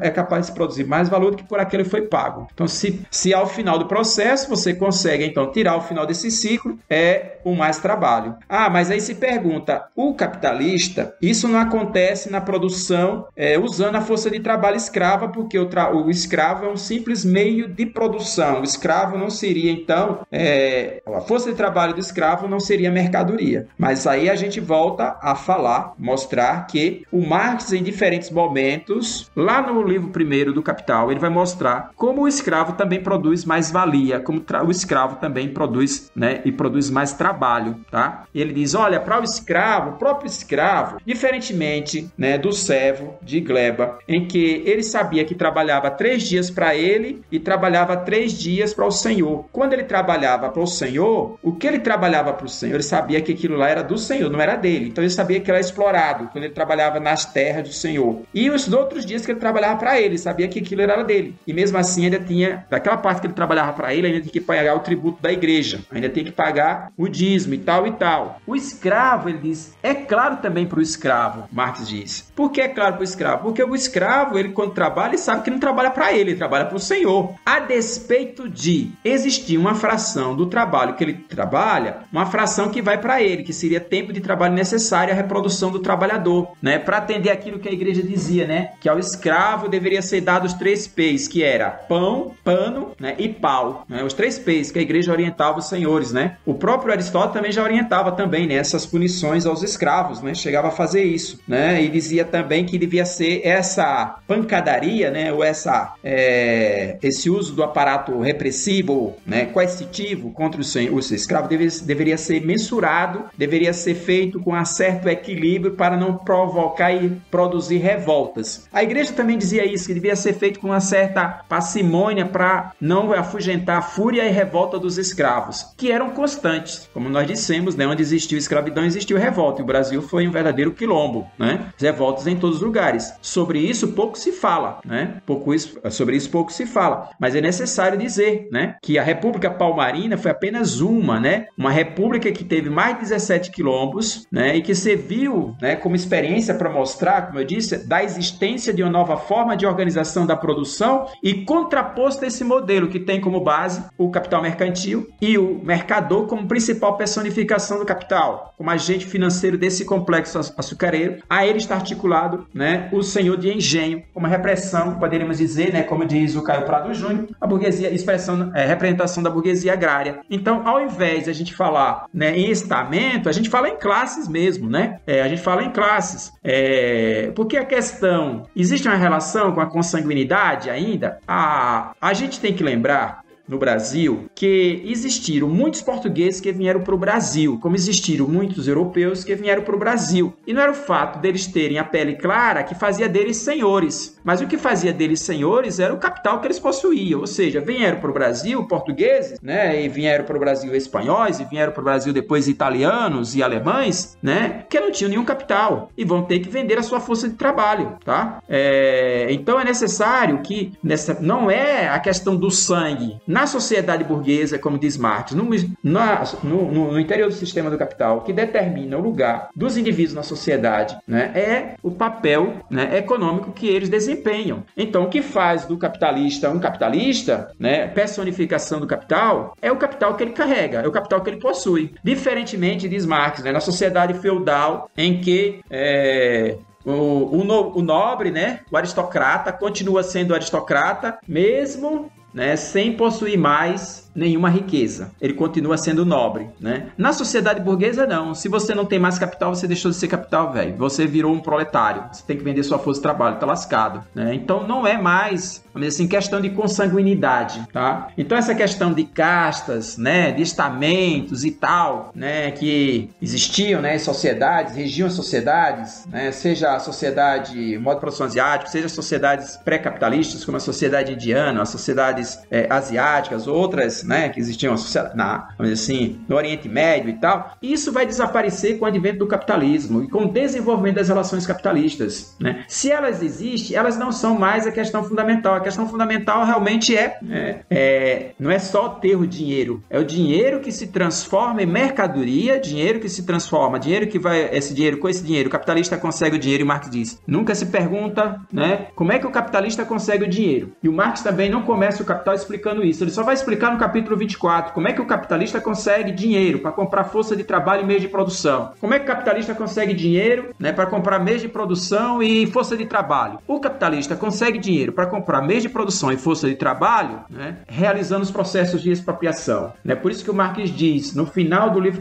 do capítulo 24 do Capital, ele diz: O capital veio ao mundo jorrando sangue e lama por todos os seus poros. Ele não começa o capital chamando o capitalista de um ladrão, porque ele o é, né? Mas o Marx começa com uma análise minuciosa, com uma análise científica detalhada do sistema do capital. Para lá já no final, né, no capítulo 24 dizer, né, o capital vem ao mundo, emerge no mundo, espalhando sangue e lama por todos os seus poros. O Marx não começa como Proudhon dizendo, a propriedade privada é um roubo. É verdade, a propriedade privada é um roubo, mas o Marx não começa com uma afirmação de natureza jurídica, de natureza moral, ou simplesmente de natureza política. Não quer dizer que isso não seja importante, isso é, mas o Marx quer mostrar, primeiramente, na análise que ele faz do sistema do capital, na análise minuciosa que ele faz do sistema do capital, é as suas bases, as suas bases científicas, uma análise científica da natureza econômica do sistema do capital, para ao final mostrar, a partir da análise minuciosa do sistema do capital, como o fundamento ontológico do sistema do capital está assentado na acumulação de mais trabalho, de sobretrabalho, de mais valia, ou mais valor. Essa é a essência do sistema do capital, que vem ao mundo operando os processos de expropriação, de expoliação. Não quer dizer que ele pare de fazer isso, ele continua fazendo isso. Na atualidade, a gente vê isso, como diz Harvey, através das privatizações, através do endividamento público, através desses mecanismos. E veja, quando nós falamos é, do endividamento, o endividamento no Brasil está na base de constituição do Estado, né, desse chamado Estado Nacional, né, que vem depois da proclamação da independência do Brasil, né, quando é feita pelo alto no coloio, Dom Pedro I com a burguesia é, internacional e a burguesia, é, essa burguesia brasileira completamente subordinada, né, que já tinha que massacra as burguesias insurgentes que existiam no Brasil. Ah, as possíveis burguesias insurgentes, né, que existiam aqui foram todas sempre derrotadas, né, nas diferentes revoltas que existiu também da burguesia nacional, né, da burguesia nacional. É isso, né? Então falar da personificação do capital no Brasil colônia é já, né, mostrar que nós estamos sobre a base do capitalismo, né? Essa economia, quando chegam os colonizadores, o capitalismo está do começo ao fim, né? E o Estado, né, do começo ao fim. Então, por isso que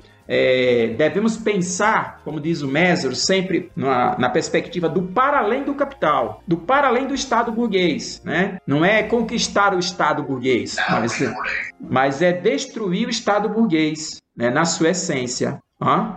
Então, professor, continuando a nossa conversa, eu gostaria que o senhor falasse né, um pouco sobre como ocorreu essa transição do trabalho escravo para o trabalho assalariado aqui no Brasil.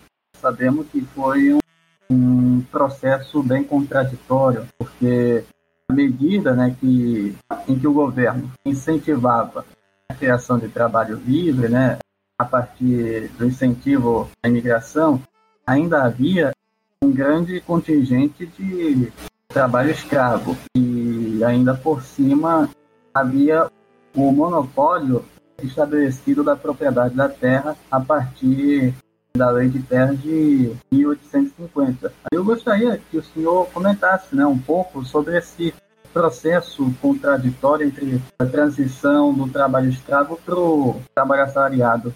Isso. É, é perfeito, é, Ian, né? A, a, a, como nós dissemos, né? Entender o Brasil não é fácil, por quê? Porque a gente tem muito, a gente ouve muito, a gente, toda a nossa formação é uma formação profundamente eurocêntrica, né? E a gente pega o modelo, é, o modelo inglês e quer reproduzir o modelo inglês para tudo que é lugar, né? O Marx, inclusive, ironizou né, uma carta de um, uma, um artigo que saiu no jornal, do jornal russo, né, de alguém que falava né, que tenta aplicar, de alguém que tenta aplicar o modo de produção, o processo de acumulação de capital, é, de capital que acontece, que analisa, né, que acontece na Inglaterra, o que acontece na Rússia. E o, Marx vai dizer bem assim, né, de forma bastante irônica, ele diz, né, é elogio demais para mim, né, mas eu nunca disse isso, né? É, eu estou falando, estava falando do processo de acumulação que aconteceu na Inglaterra. Né? Não dá, então, para universalizar o processo de acumulação que aconteceu na Inglaterra e o processo de acumulação, por exemplo, que aconteceu na Rússia. Não dá para dizer que é o mesmo o processo de acumulação de capital que acontece na Inglaterra e o processo de acumulação de capital que acontece é, nos Estados Unidos. Como não dá para dizer a mesma coisa em relação aos Estados Unidos e o Brasil, apesar de ficarem ambos na, é, na na América, tá? O processo de desenvolvimento dos Estados Unidos e o processo de desenvolvimento do capitalismo no resto da América, no restante da América. Ah, não é pelo simples fato de estar é, na América que todo o seu desenvolvimento tenha sido, vamos dizer assim, homogêneo e idêntico, né? E pelo fato de estar na América, o tratamento dos Estados Unidos aos países da América, vamos dizer assim, tenha sido melhor por causa disso, por todos serem americanos. Né? Veja, não é desta forma né, que o capital funciona. Então,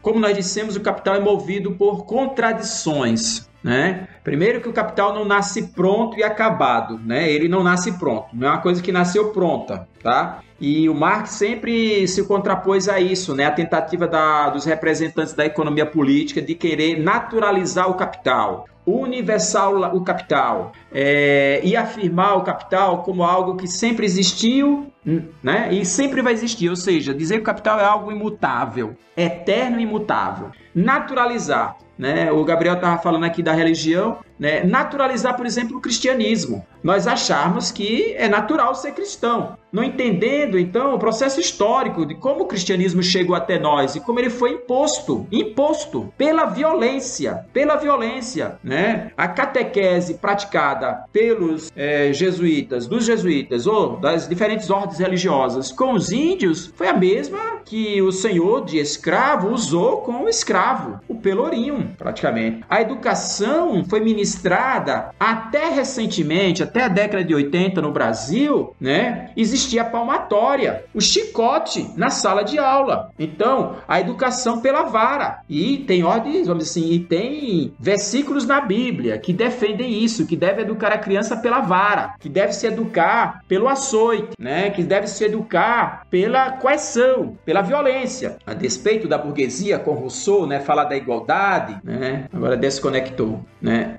é, da, de, da igualdade entre os homens e trazer uma visão nova daquilo que Aristóteles disse lá no passado, a despeito da burguesia ter trazido a nova proposta da educação, né, dos ideais iluministas, né, dos ideários revolucionários da burguesia, mas tudo isso se constituiu assim numa igualdade, uma liberdade profundamente abstrata, né, diferente daquela que o Marx vai tratar né, e salientar. Pois bem, é, quando a gente fala do trabalho, então, né, é, a gente já falou da dificuldade do trabalho aqui ser trabalho assalariado, né, porque a terra não era, vamos assim, o processo de expoliação, expropriação da terra não deixava é, aqueles, a população nativa completamente na situação que os trabalhadores viviam na Inglaterra, na Inglaterra ou na, na Europa, ou seja, completamente destituídos dos meios de produção e meios de subsistência. Então os trabalhadores não não estavam não estavam no nível de organização da produção e não se viam, né, vamos dizer assim, com a, a faca no pescoço, tendo necessidade de vender sua força de trabalho. Né? Então veio a revolta contra esse sistema baseado no trabalho assalariado. E aí teve que se impor pela força mesmo o trabalho. E teve que se impor pela força tanto ao nativo quanto ao que vem da África, pela força. Né? para estabelecer as condições para que o trabalho pudesse não ser pela força, para que pudesse se estabelecer as condições para que o processo de apropriação da mais-valia produzida pelo trabalhador não se desse pela força, mas se deve pela constituição daquilo que o Marx chama, né, os fios invisíveis do capital, de controle do trabalho, para que houvesse uma subordinação da subjetividade do trabalhador ao processo de produção. Isso vai acontecer na Europa, quando os trabalhadores são completamente destituídos do meio de produção e meio de subsistência. E no Brasil, como poderia ser estabelecido isso? Só poderia ser estabelecido, como você bem disse, quando a terra se constituísse como propriedade privada ou como mercadoria né? Já que a terra é o principal meio, né? É o principal meio de produção e é a base de todos os outros meios de produção. Não tem uma ferramenta, né, que não venha, né, da terra ou que não venha da natureza, né? Então a, a, a relação do trabalho, o trabalho como necessidade eterna dos homens, a relação do homem com a natureza e o trabalho, trabalho abstrato, trabalho assalariado, aí tem as mediações né, em que aparece a figura do capitalista como comprador da força de trabalho, e o trabalho aí é trabalho abstrato, o trabalho, né, porque o trabalho indiferenciado, que tanto faz o trabalho do João, do José da Maria, porque o que vale é o tempo de trabalho necessário para se produzir, sei lá, né, 10 sacos de açúcar ou 100 gramas de sal, né? Então, para se fazer isso, no Brasil tem que se fazer uma transição, há uma transição, né? Essa transição, por nossa economia ser uma economia essencialmente agrícola, ela, vai, ela acontece no campo, para encontrar depois no espaço urbano, na indústria, né, a sua expressão fundamental. E aí, depois de desenvolvida no espaço urbano, ela, vamos dizer assim, incidir sobre a produção agrícola novamente. Né? Mas começa na agricultura, com a figura do da, com, a, com a vinda, né, do,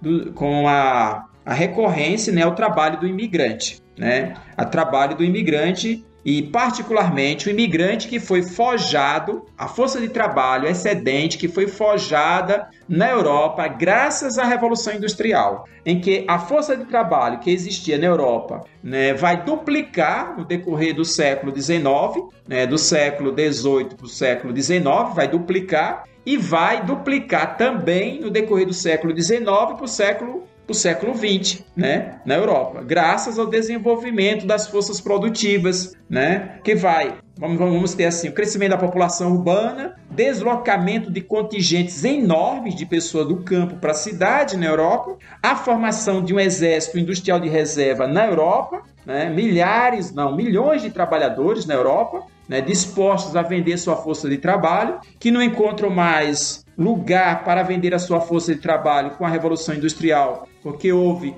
então né, a substituição de mãos humanas por máquinas e o trabalhador passou a ser um apêndice da máquina, né? passou a ser uma extensão da máquina, a máquina a determinar o ciclo de tempo e o movimento do trabalho, né? e a igualar né, acabar com aquela coisa da subordinação, da, da subjetividade, forte subjetividade do trabalho que existia na manufatura, em que o trabalhador, né, o artesão permanecia lá, as habilidades do trabalho artesão permanecia, porque ainda existia manufatura, fatura com as mãos. Quando essas mãos serão, serão é, são substituídas por máquinas, os trabalhadores podem ser demitidos e funções que eram realizadas por trabalhadores habilitados, né, ou que levaram anos de processo de capacitação para desenvolver determinadas habilidades com as suas mãos, passam agora a ser desenvolvidas por qualquer pessoa, podendo ser então, podendo ser inserida é inserida a produção, homens, é, vamos dizer assim, aliás, mulheres e crianças na produção industrial, né, a exceção de, de crianças e, e mulheres, o rebaixamento do valor da força de trabalho, a família tendo que trabalhar, toda ela, para receber a mesma, o mesmo quanto de, em termos salariais, que vai permitir somente a reprodução da sua existência. E dependendo do nível de organização da classe trabalhadora, é, esse nível de reprodução social, esse nível de reprodução social vai depender do nível de organização da classe trabalhadora, como diz Marx. Pois bem, no Brasil, então, nós tivemos essa transição que foi feita pelo trabalho do colonato. E a gente usa né, essa análise que é feita novamente, como eu disse, pelo José Martins né, de Souza. Ele faz essa análise no texto dele sobre o cativeiro da terra. Né? Ele analisa e mostra, e nós temos acordo com ele quando ele faz essa análise, né? É, e ele mostra então que o imigrante que a princípio né, foi trazido aqui é, para trabalhar em situações idênticas ao escravo, né, por figuras como Vergueiro, né, o senador Vergueiro, né, figura política, né, o tipo de capitalista, a personificação do capital, né, que entra para a história sempre, né, como a expressão, né, do o capitalista é sempre o progressista, né, é o, o cara que, né, aceita desafios, que enfrenta desafios, né, e que é, vence dificuldades, né? Que faz das adversidades oportunidades, né? essa coisa toda da lógica, né, da mentalidade, da ideologia do empreendedor, né? Do cara que sabe muito bem fazer fortuna, né? Sob condições é, adversas, né? O que inicia, né? Novos processos, né? De é, acumulação de riqueza, né?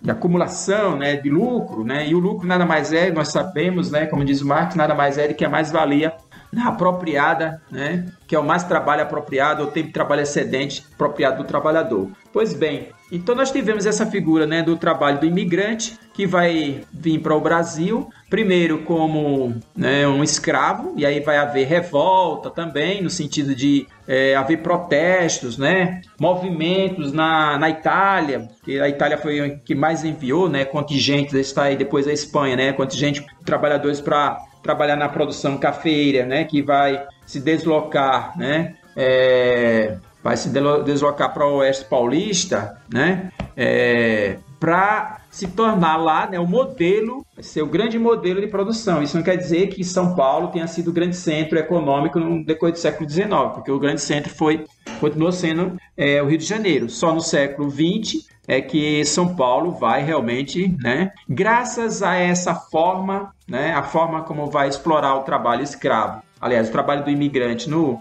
é, em São Paulo, né, é que vai chegar chegar a ser né, a expressão maior do desenvolvimento das relações capitalistas é, no Brasil. Tá? Então, o que acontece, né, que podemos destacar né, na, nesse processo de transição é a, o papel que vai cumprir né, a figura do colonato, né, do trabalho do colono, a figura desse imigrante que vai vir para cá não para trabalhar da forma assalariada, porque não quer trabalhar de forma assalariada, mas ele quer vir para cá para conseguir terra para trabalhar para si mesmo. Ele é o cara que tem a mentalidade, a velha mentalidade ainda do camponês, ou a mentalidade do pequeno produtor ou do pequeno capitalista. Né? Ele quer uma terra para poder trabalhar para si. Né? E os e os e figuras como Vergueiro vai fazer essa promessa, né? Só que chega aqui a coisa não é bem assim. Aí depois o Estado vai ter que entrar para ajudar, para ajudar os capitalistas, né? O Estado é sempre esse guardião dos interesses do capitalista, né? Então o Estado é que vai financiar todo esse processo, melhor, vai adiantar, né? É, facilitar a vinda desses, é, desses, desses trabalhadores né? permitindo então deslocamento da produção do Vale do Paraíba, né? que, em que as condições de produção, nível de produtividade, a qualidade, a forma como se lidou com a terra, né? se expropriou a terra, né? se esgotou a terra, né? se absorveu as riquezas que existiam da terra, vai fazer com que o nível de produtividade baixe nessa região e utilizando parte quando se utiliza agora o trabalho do migrante aumenta-se alavanca-se a produtividade porque o imigrante ele tem interesse em alavancar a produção porque ele vai receber por pés de café produzido, enquanto que o escravo não, né? Ele recebia as chibatadas, né? Então, enquanto que o, o migrante ele recebe por pé de café colhido, né? Então ele recebe mais ou menos o que o trabalhador na Europa recebia por peça, né? Então ele aí se coloca a trabalhar como condenado, a colocar toda a família a trabalhar como condenado, porque ele visa, né, ao final, vamos dizer assim, 10 anos, né? O, mas na verdade são mais, foram mais de era na média 12 anos ele tinha que trabalhar para conseguir comprar um pedaço de terra, para ele conseguir assegurar aquilo que já assegurava a sua subsistência, era o fato de que ele tinha trabalhava, né? E aí porque parece, parece o modo de produção feudal, porque ele trabalhava um pedaço, ele trabalhava uma etapa ele trabalhava para si e outra parte né, ele trabalhava para o senhor ou senhor não ele trabalhava para o né, o, é, o latifundiário é, então, o que vale, o que é, parecia ser o senhor feudal, né? Porque ele trabalhava, por exemplo, ele, ele trabalhava na plantação do. Primeiro, né? Ele tinha que trabalhar na plantação lá, nos pés de café do senhor, e recebia não em dinheiro, ele recebia em pés de café. E depois ele tinha que pegar esses pés de café ir ao mercado vender esses pés de café né, ao mercador, né, que geralmente era um inglês. Depois passou a ser uma figura nacional, mas para fazer a mesma coisa que fazia o estrangeiro, mas que geralmente era um estrangeiro,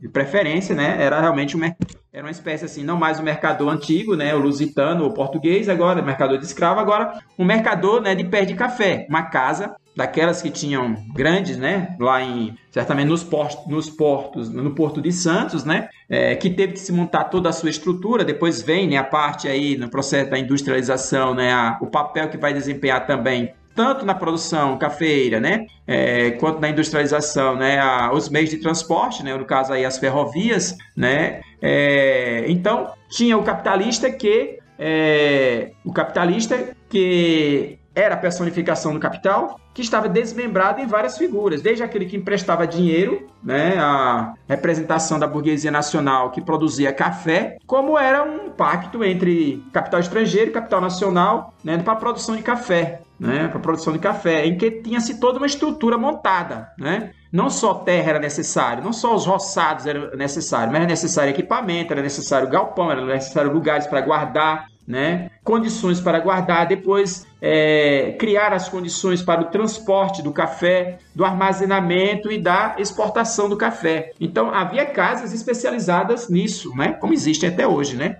Empresas, né? depois vamos formar os aglomerados responsáveis só por isso, né? pela tarefa da, da, da distribuição, né? produção e distribuição, né? mas que estão articulados, como Marx diz, né? porque o capital é totalidade, não é só processo de produção, é também processo de circulação. Né? Então havia aí uma produção de riqueza que emanava desse colono, né? Aí ele fala, o Zé Martins fala, o Zé Martins fala do sistema do colonato, né? Em que esse trabalhador vinha para trabalhar, não na forma de trabalho assalariado, mas que trabalhava para receber em pé de café, que ia ao mercado colocar o seu café para vender e que parecia então que ele também era um vendedor de mercadoria quando na verdade o que ele extraía dessa mercadoria vendida né, era, vamos dizer assim, uma espécie de salário que assegurava a reprodução da sua existência, mas que geralmente ele tentava guardar isso porque tinha os outros dias que ele trabalhava para si, né, na pequena propriedade né, que ele recebia e que aí ele desenvolvia a produção de subsistência.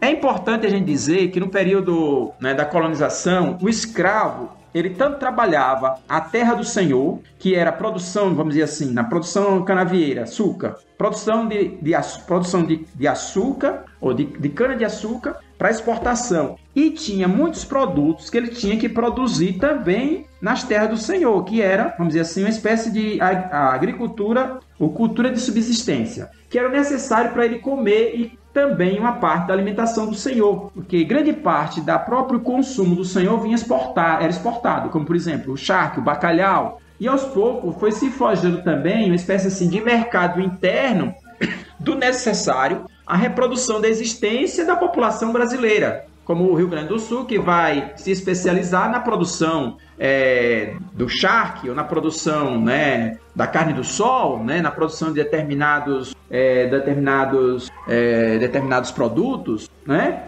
É, então o colono ele tinha que produzir para o Senhor e ao mesmo tempo produzir para si. Então ele desenvolvia uma cultura de subsistência na periferia dessa produção agroexportadora, sendo ele, né, é, o principal móvel do desenvolvimento dessa produtividade, né, que tinha como base não o trabalho assalariado, mas o recebimento em pé de café. Né? Então aí vamos dizer assim ah, não havia, não havia um recebimento na forma de salário, ele não recebia salário. É verdade, não recebia salário. Mas era uma forma pior do que o salário, porque geralmente, segundo as pesquisas feitas pelo próprio Zé Martins, ele disse, José Martins ele disse que o trabalhador, os colon, o, o, o sistema do colonato, é, o trabalhador, né, o colono, tinha as condições de vida e o que ele recebia ao final era o quanto era menor do que o do salário de um operário na época. Né? Então ele mostra, né, tem tabelas mostrando né, como era o nível, vamos dizer assim, o que oferia né, o, o, trabalhador no sistema do colonato. Né? Ele se imaginava que não era trabalhador, mas no fundo ele era trabalhador. Né? O Marx, quando analisa também o trabalho né, na sociedade, no modo de produção asiática, ele fala do camponês. O camponês, por, ser, por ter a posse da terra, ele achava que não era trabalhador. Né?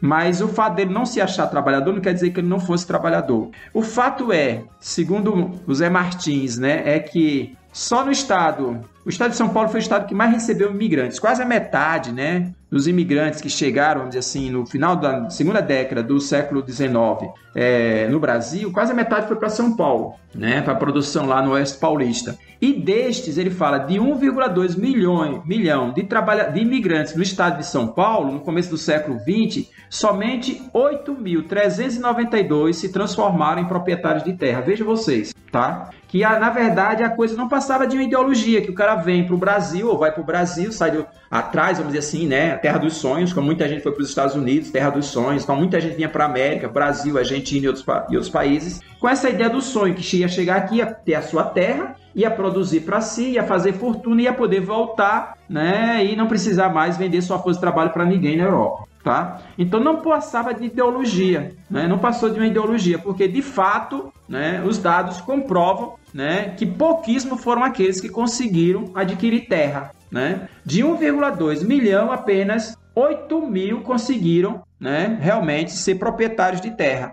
E é interessante quando a gente pega uma figura né, como o Matarazzo, né, que foi alguém que veio lá da Itália e tal, aquela, toda aquela história, né, para é, dizer, né, dos caras que vieram para o Brasil e fizeram fortuna. Na verdade, ele já chegou com fortuna, né, e na verdade a fortuna dele cresceu a partir da, da aliança, né, que ele estabeleceu com o capital francês, com o capital italiano e também pelo fato dele se apropriar, né, da riqueza, né, ele mediar a riqueza dos seus próprios, é, dos seus próprios, dos seus próprios patrícios, né? Ele mediava isso, né? Então as pessoas queriam, as famílias, né? Conseguiam um dinheirinho aqui, queria mandar para a Itália, né? E como é que mandava? Mandava através, né? De é, uma instituição financeira criada pelo Matarazzo, né? Então ele acabava, ele acabou acumulando capitais, né? De terceiros e atuando com esse capitais de terceiro, né, como faz todo capitalista, como se fosse o capital dele, né? Então, na medida que esse capital é volumoso, ele pode fazer algumas aquisições, né, e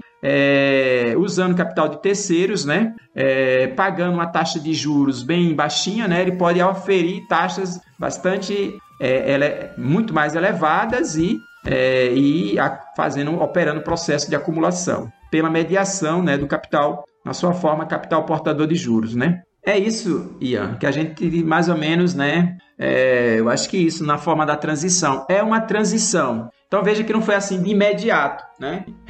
Em algumas regiões permaneceu o trabalho escravo e depois vai ter o salto para o trabalho assalariado, com o fim da escravidão, né? Que quando que depois da lei de terras até 1888, né, vai reduzir drasticamente. E as condições para isso vão sendo estabelecidas, né? Desde o final do tráfico, né, a, o decreto do fim do tráfico de, de escravos e é interessante que acontece na mesma data, né? Fim do tráfico de escravos, né? E a lei de terras, como elas estão articuladas, né? A terra tem que ser livre, aliás, a terra tem que ser escrava o trabalho tem que ser livre. Elas estão articuladas, né? Por isso que, ah, isso que o, o José Martins de Souza fala, né? Em Cativeiro da Terra. E a, a utilização dessa mediação, especialmente na região mais desenvolvida do Brasil, que o trabalho foi do colonato. E esse trabalho do colonato, a exploração do trabalho do colonato, né, permitiu uma acumulação de capital né, do produtor de café, que vai conseguir operar então um processo de acumulação né, de mais trabalho, porque na era do capital é, mercantil propriamente dito,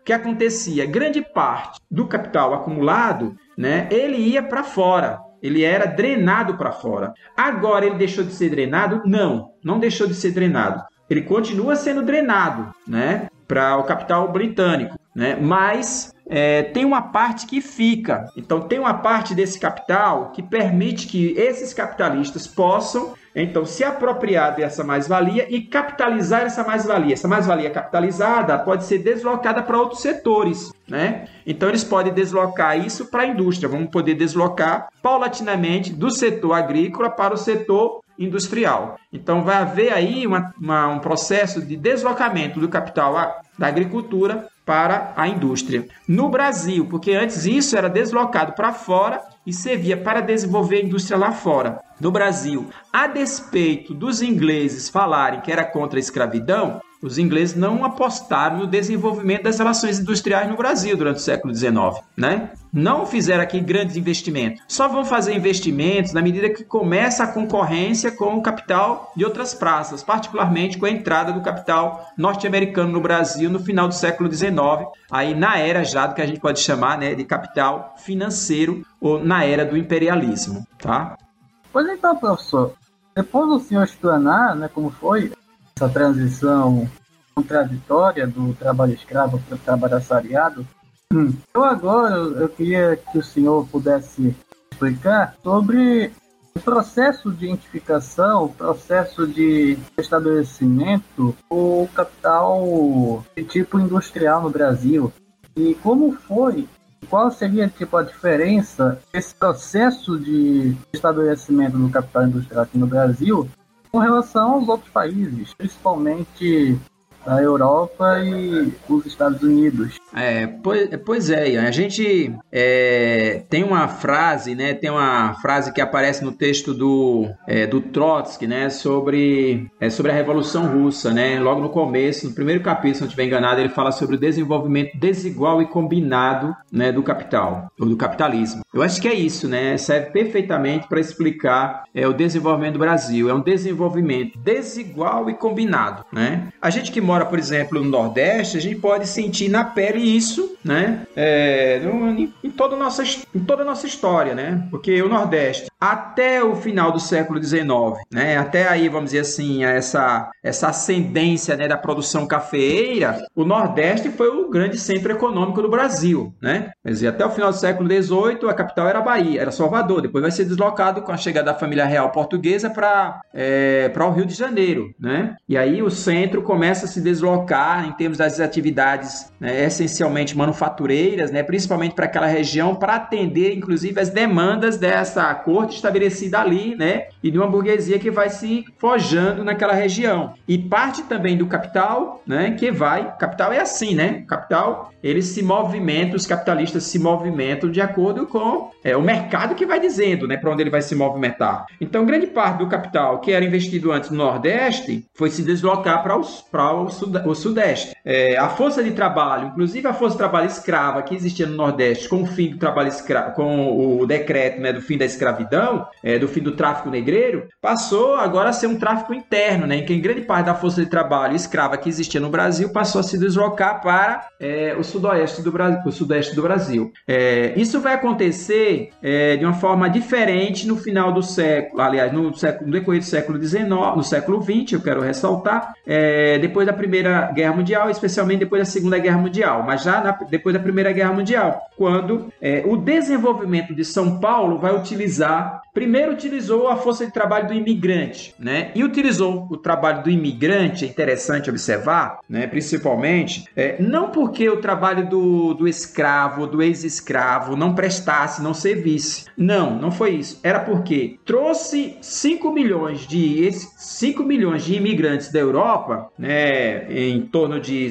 em torno de 150 anos, trouxe isso entre 1830 é, e 1800, 1960, trouxe em torno disso. Por quê? Porque ele precisava constituir um exército industrial de reserva, essa condição sine qua non para a existência do capital. O capital não pode se desenvolver sem possuir um monumental exército industrial de reserva. E a era do capital, a era do capital mercantil, a era do trabalho escravo, era essa era que não existia força de trabalho reserva. Então essa força de trabalho reserva teve que ser buscada em outros lugares e deu-se preferência ao europeu, né, por estar mais, vamos dizer assim, é, por estar mais é, habilitado, né, e, e, vamos dizer assim, de certa forma é, disponível e, e já integrado à lógica do capital. Vamos dizer assim, que aí não teria que se recorrer novamente aos instrumentos da coerção do velho capital mercantil, tinha que se usar o trabalho aí, o trabalho livre. Por isso que foi buscar o imigrante. Só que esse imigrante não queria trabalhar salariado no Brasil, ele queria era terra para desenvolver meio de produção, para trabalhar para si. Só que isso não chegou para o, o colonato e foi se desmontando essa estrutura aos poucos para poder se implementar o trabalho assalariado. E nesse processo então, aí vem a industrialização do Brasil, uma industrialização que foi feita timidamente, né, no decorrer do século XIX, da segunda metade do século XIX, foi sendo montado paulatinamente. O maior exemplo disso, a gente cita no livro, que é né, o Mauá, o Barão, Barão de Mauá. Mas é interessante, se Mauá aparece uma espécie assim de é, arauto, representante da burguesia nacional, né, o, o Mauá né, não é um representante da, do capital nacional, porque não tem capital nacional aí. Tudo que o Mauá fez foi sempre com que começa né, na casa do senhor Pereira, né, e depois com é, trabalhando né, para uma empresa, para uma outra casa que é inglesa, né, é, é capital inglês. Todos os investimentos que ele fez foi sempre com capital que ele foi buscar na Inglaterra, né, pela mediação é, dos contatos que ele tinha na Inglaterra, né, a partir da casa que ele administrava e que depois se tornou um capitalista, né. Então a a experiência né, do Mauá é, mostra isso. Né? A, quando o Mauá, por exemplo, toma conta do Banco do Brasil, que a, a Casa Real Portuguesa, né, o Dom João VI saiu do Brasil e deixou o banco falido, né, roubou o banco, levou tudo que o banco tinha, ainda fez endividamento quando sai do Brasil. Né? É, depois vem a sucessão de empréstimos e empréstimos e empréstimos que marca a história do Brasil né, desde o século XIX, inclusive para financiar a Guerra do Paraguai, inclusive para financiar o casamento né, da filha do Dom Pedro I, Dom Pedro II, as regalias né, da família Dom Pedro II e assim sucessivamente, né, é, as construções para atender os interesses da burguesia estrangeira e burguesia nacional, né, em Coloio. Então, é, a industrialização do Brasil, né, ela acontece tardiamente, né, ela acontece tardiamente. O, o, o processo de, de,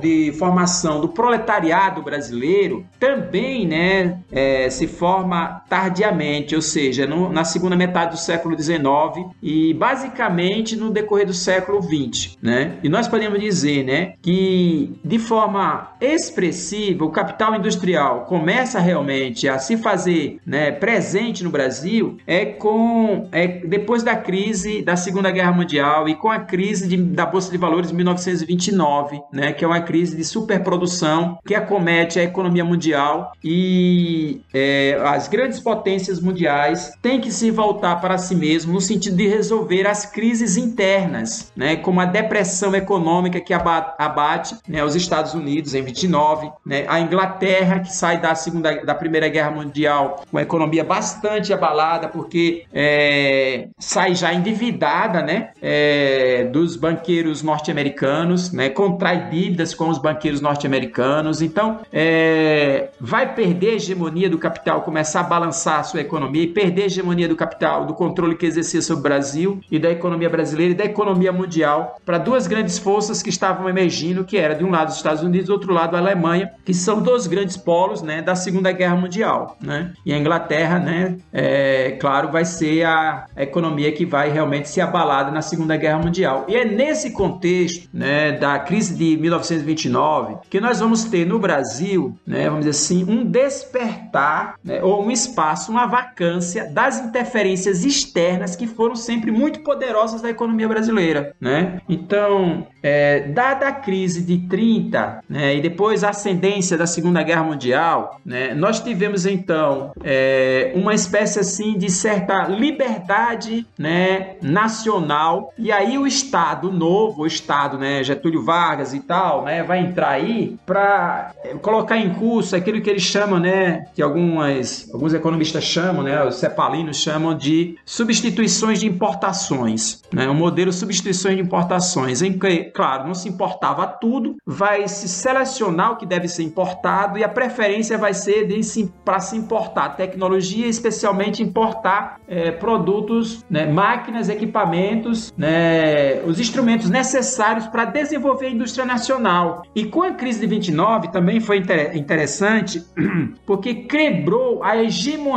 que possuía a produção cafeeira. A produção cafeeira tem sido, tinha servido para alavancar a economia nacional? Tinha, mas ela estava era muito concentrada e o nível de aporte que ela operava em termos de acumulação, ela não pôde também fazer grandes investimentos, né? E para enfrentar, vamos dizer assim, as grandes corporações, os trustes, os cartéis, né, na produção daquilo que vai ser necessário, como por exemplo combustíveis, né, é, produção de máquinas, de equipamentos, tudo isso é importado, tudo era importado, né? Como dizia o Caio Prado Júnior, né, na, é, no decorrer do século, na década de 30, 1830, no Brasil tudo era importado. Até um caixão para se enterrar uma pessoa era importado. Nada se produzia no Brasil, né? A gente lembra daquele decreto lá no começo, né, do século do século 18, entre a Inglaterra e Portugal, né, do pão, pano e vinhos, que Portugal passou a não produzir, industrializar mais nada, né? Porque inclusive o vinho era controlado também pelos ingleses. E isso se estendeu para suas colônias. No Brasil não se produzia absolutamente nada, né? É, as iniciativas feitas na década da década de 50, né, para cá, elas começaram e tal, mas era ainda muito suficiente. A Primeira Guerra Mundial mostrou isso, né? Como o Brasil dependia completamente do mercado externo, em termos de equipamento, em termos de, é, de, de matéria de matéria-prima para a indústria, né? De combustível, de tudo se dependia de fora, né? Aí começa-se a preocupação em fazer os investimentos no setor hidrelétrico, né? Mas aí é a presença de uma multinacional, né? A Chesp é uma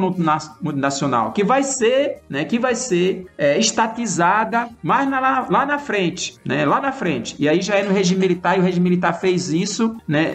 Antes que o, porque o, o, o João Goulart queria era estatizar ela, né? Estatizar ou melhor, expropriar, né? Sem pagar nada. Aí o, o Estado, os militares compraram, né? A Chesp. Para hoje, né? O sistema ser completamente, é, sistema ser praticamente todo ele privatizado, ou quase todo já privatizado, né? Tá a Eletrobras aí resistindo, né? Os pedaços da Eletrobras, né? Porque aqui já foi é, privatizada, né? A companhia de energia que tinha aqui, a de água também, né? Foram privatizadas, né? Enquanto já a extensão da Chesp, que a Chesp tinha, perdão, a Chesp, é, enquanto extensão da Eletrobras, né? Que tinha comprado e depois é, entregue, né? Por 50 mil reais, ou seja, entregue de graça, né? Então é isso, né? Nós vamos ter com o Estado Novo, com o Estado Novo, nesse novo, nessa, com a crise de 29, uma, um abalo da economia cafeeira, uma perda da hegemonia da produção cafeeira e, é, vamos dizer assim, um processo que vai se instaurar em que a burguesia, é, a economia nacional vai então se diversificar, vai tentar se diversificar, né? E o Estado vai comparecer fazendo, exercendo as funções que uma burguesia nacional, é, vamos dizer assim, frágil, né? De uma burguesia nacional incapaz de desenvolver as forças produtivas por si mesmo, dado o nível de acumulação de capital, porque ela não operava em grandes níveis de acumulação de capital, como fazia as grandes corporações estrangeiras. Então ela tinha limites em fazer grandes investimentos, especialmente no setor industrial. O Estado vai ter que intervir na economia e vai intervir por solicitação da própria burguesia, se diz da própria burguesia nacional, né? Que deve atuar agora não contra a produção cafeira, né? Pelo contrário, mesmo com a crise, vai comprar as sacas de café para depois jogar fora, né? Ou queimar, né? As sacas de café, né? Mas só para impedir que os caras entrassem na completa é, bancarrota, né? É, o Estado vai, claro que assegurar os interesses dessa burguesia agrária, né? Produtora de café, mas aí vai entrar um deslocamento, inclusive, de capitais do setor agrícola para o setor industrial, né? Mas grande parte, e aí eu, é, eu estudei mais detalhadamente essa questão no outro livro que a gente produziu sobre a questão sobre a questão da previdência social no Brasil, e aí eu tive a oportunidade de observar que um grande investidor, tá? Um grande investidor em tudo que a gente possa é, imaginar, né, em termos assim de produção nacional, como as empresas que foram estabelecidas no Brasil, né, pela mediação do poder do Estado, né, como por exemplo a Companhia Siderúrgica Nacional, a Companhia Vale do Rio Doce, a Petrobras, né, o que se possa imaginar, a construção de é, sistemas de moradia, a construção de grandes prédios, a construção de Brasília posteriormente, né, a construção de ferrovias, a construção é, de empresas estatais, né, né, de investimento no setor, é, no setor elétrico e tal, tudo isso foi feito né, com suporte, né, o Estado vai, vai, vai, vai vamos dizer, atuar de forma poderosa aí, né, a partir da década de 30, e vai conseguir isso mediante um processo de acumulação que vem dos trabalhadores. E a principal mediação né, desse processo de acumulação realizado pelo Estado para cumprir essas tarefas que vai aparecer, né, como a formação daquilo que se chama né, a indústria de base, base, né, que vai assegurar o desenvolvimento da burguesia e permitir que no Brasil depois venha uma Ford, venha essas transnacionais, né, a partir da produção do aço no Brasil, do ferro no Brasil, de eletricidade, de combustíveis no Brasil, porque tudo isso era, era antes é, hegemonizado, homogene, é, hegemonizado pela, por, por, por, grandes corporações, né, como por exemplo a Fundação Rockefeller, na questão da produção é, do petróleo né, no Brasil, né, e outras corporações da produção, do que se possa imaginar, aí entra a produção nacional. E essa produção nacional pela mediação do Estado. E o Estado, vamos dizer assim, facilitando a vida de muitas empresas, né? Então, havendo uma, uma proliferação de muitas empresas no Brasil, inclusive de bancos, né? Uma proliferação de bancos enorme, né? Se o Banco do Brasil, que não era praticamente nada em 1905, né? E que passou por várias crises, inclusive fechamento ao longo do século XIX, é, no decorrer do século XX, ele vai, em 1905, ter uma nova né, reedição, tinha fechado, é, e aí ele passa a exercer tarefas prioritárias a partir de 1930, dentre elas de ser uma espécie assim de banco central do Brasil, né, controlando o processo é, de, principalmente da década com a crise de 29, né, a entrada e saída de capitais, os investimentos, né, a questão também da, da evasão de divisas essa coisa toda, tá? Então, é, é importante então a gente salientar, né, que o grande financiador, o grande elemento que se viu do processo para permitir que o Estado fizesse isso foi a Previdência Social, né? Primeiro como CAPES e depois como Instituto, né, de Aposentadoria e Pensões, né, os IAPs. Né? Os IAPs foram realmente o carro-chefe, elemento decisivo, né, quando os trabalhadores antes, né, a gente lembra no processo de formação da classe operária no Brasil, né, que os trabalhadores tinham uma formação, né, teve uma experiência muito forte, né, no movimento anarco-sindical e que essa experiência do movimento anarco-sindical, que tinha uma propositura revolucionária de contraposição ao capital, era um movimento é, operário realmente combativo, né? Que não era diferente do sindicalismo amarelo, diferente do sindicalismo reformista, né? Era um, era um sindicalismo de enfrentamento que fez uma greve fantástica, fez várias greves, mas fez uma greve depois da Segunda Guerra Mundial com a questão da caristia, com a redução do valor do a queda, né? O rebaixamento do, do poder aquisitivo do salário dos trabalhadores. Os trabalhadores fizeram greves e greves gigantescas e greves poderosas, greves que, por exemplo, em 1917, 1918, 1919, 1920, parou São Paulo, parou Rio de Janeiro, era greve geral, tá? E aí veio uma brutal também repressão contra o movimento, né, o movimento sindical, né, combativo, o anarcossindicalismo, né? E é isso na década de 20 com Washington Luiz, né, que dizia questão social é questão de polícia, né? Ele desceu, uma, fizeram prisão, né? Na época Arthur Bernardi chegou a fazer prisão no norte do Brasil, exclusiva só para prender sindicalista, em que mais de 3 mil pessoas foram presas e desapareceram essas pessoas, né? É, sem falar da lei, né, do Adolfo Gordo, né, de 1911, que permitia, né, a, é, a extradição, né, de qualquer estrangeiro envolvido, né, é, no movimento paredista no Brasil, né? Então, a morte de sindicalistas, assassinatos e o fato, né, de figuras, é, de figuras como o Eloy Chaves, né, o Eloy Chaves que foi é, que foi deputado federal, o Eloy Chaves, que editou, né, a, foi a, o responsável pela, pela instituição da, das CAPES, né, o que, que foi a forma que é, a burguesia encontrou para, como tinha feito na Alemanha, né, com Bismarck, né, os trabalhadores, através do movimento anarco-sindical, eles criaram um, um fundo né, de solidariedade, né, um fundo de ajuda mútua, né, um caixa, né, que era um caixa de, de auxílio mútuo, em que os trabalhadores, sempre que precisavam, eles tinham né, como ajudar uns aos outros, especialmente na greve, na doença, na enfermidade, em qualquer situação de conflito. Os trabalhadores tinham um caixa em que eles mensalmente contribuíam né, com esse caixa e asseguravam, então, quando tinha qualquer dificuldade, eles então é, resolvia seus problemas porque tinha recurso econômico, especialmente quando tinha uma greve. Aí o que acontece? A burguesia foi descobrindo que os trabalhadores estavam organizados não só politicamente, mas também economicamente,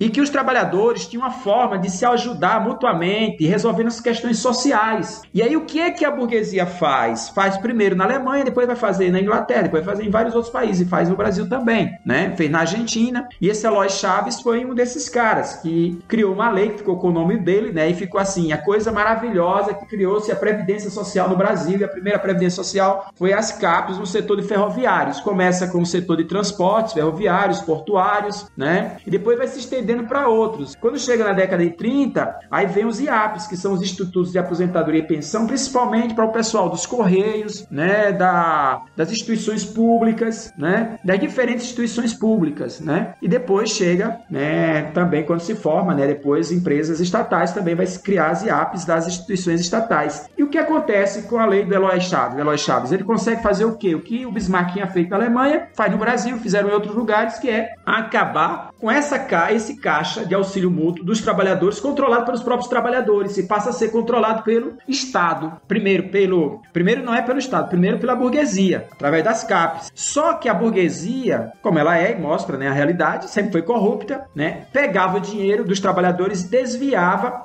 e usava é, para os fins e as finalidades que ele eram as mais é, é, inescrupulosas. E, e só fazia retorno dessa parte que justificava dos trabalhadores para os trabalhadores que eram puxa-sacos, né? para aqueles que é, servia a patronal, completamente aliado à patronal. Né? Então o que acontece? Havia muito protesto, havia muita, muita. havia greve dos trabalhadores, havia muita resistência, né? e o que aconteceu é que o Estado, a partir partir de 30, teve que refazer essa lei e as CAPs passaram a ser controladas pelo Estado, ou seja, tinha que o dinheiro ir para o Banco do Brasil, né? E os institutos de pensão e aposentadoria também tinham que ser controlados pelo Estado e não mais pela própria burguesia. E aí eles criaram a ficção, especialmente na década de 30, vai que a ficção dos que o sistema era tripartite, que tinha participação dos trabalhadores, da burguesia e do governo. E nunca teve de fato do governo. É... E que antes tinha dos trabalhadores da patronal. Claro que não tinha da patronal, era só os trabalhadores que financiavam. E grande parte desses recursos, até, vamos dizer assim, a, até a década de,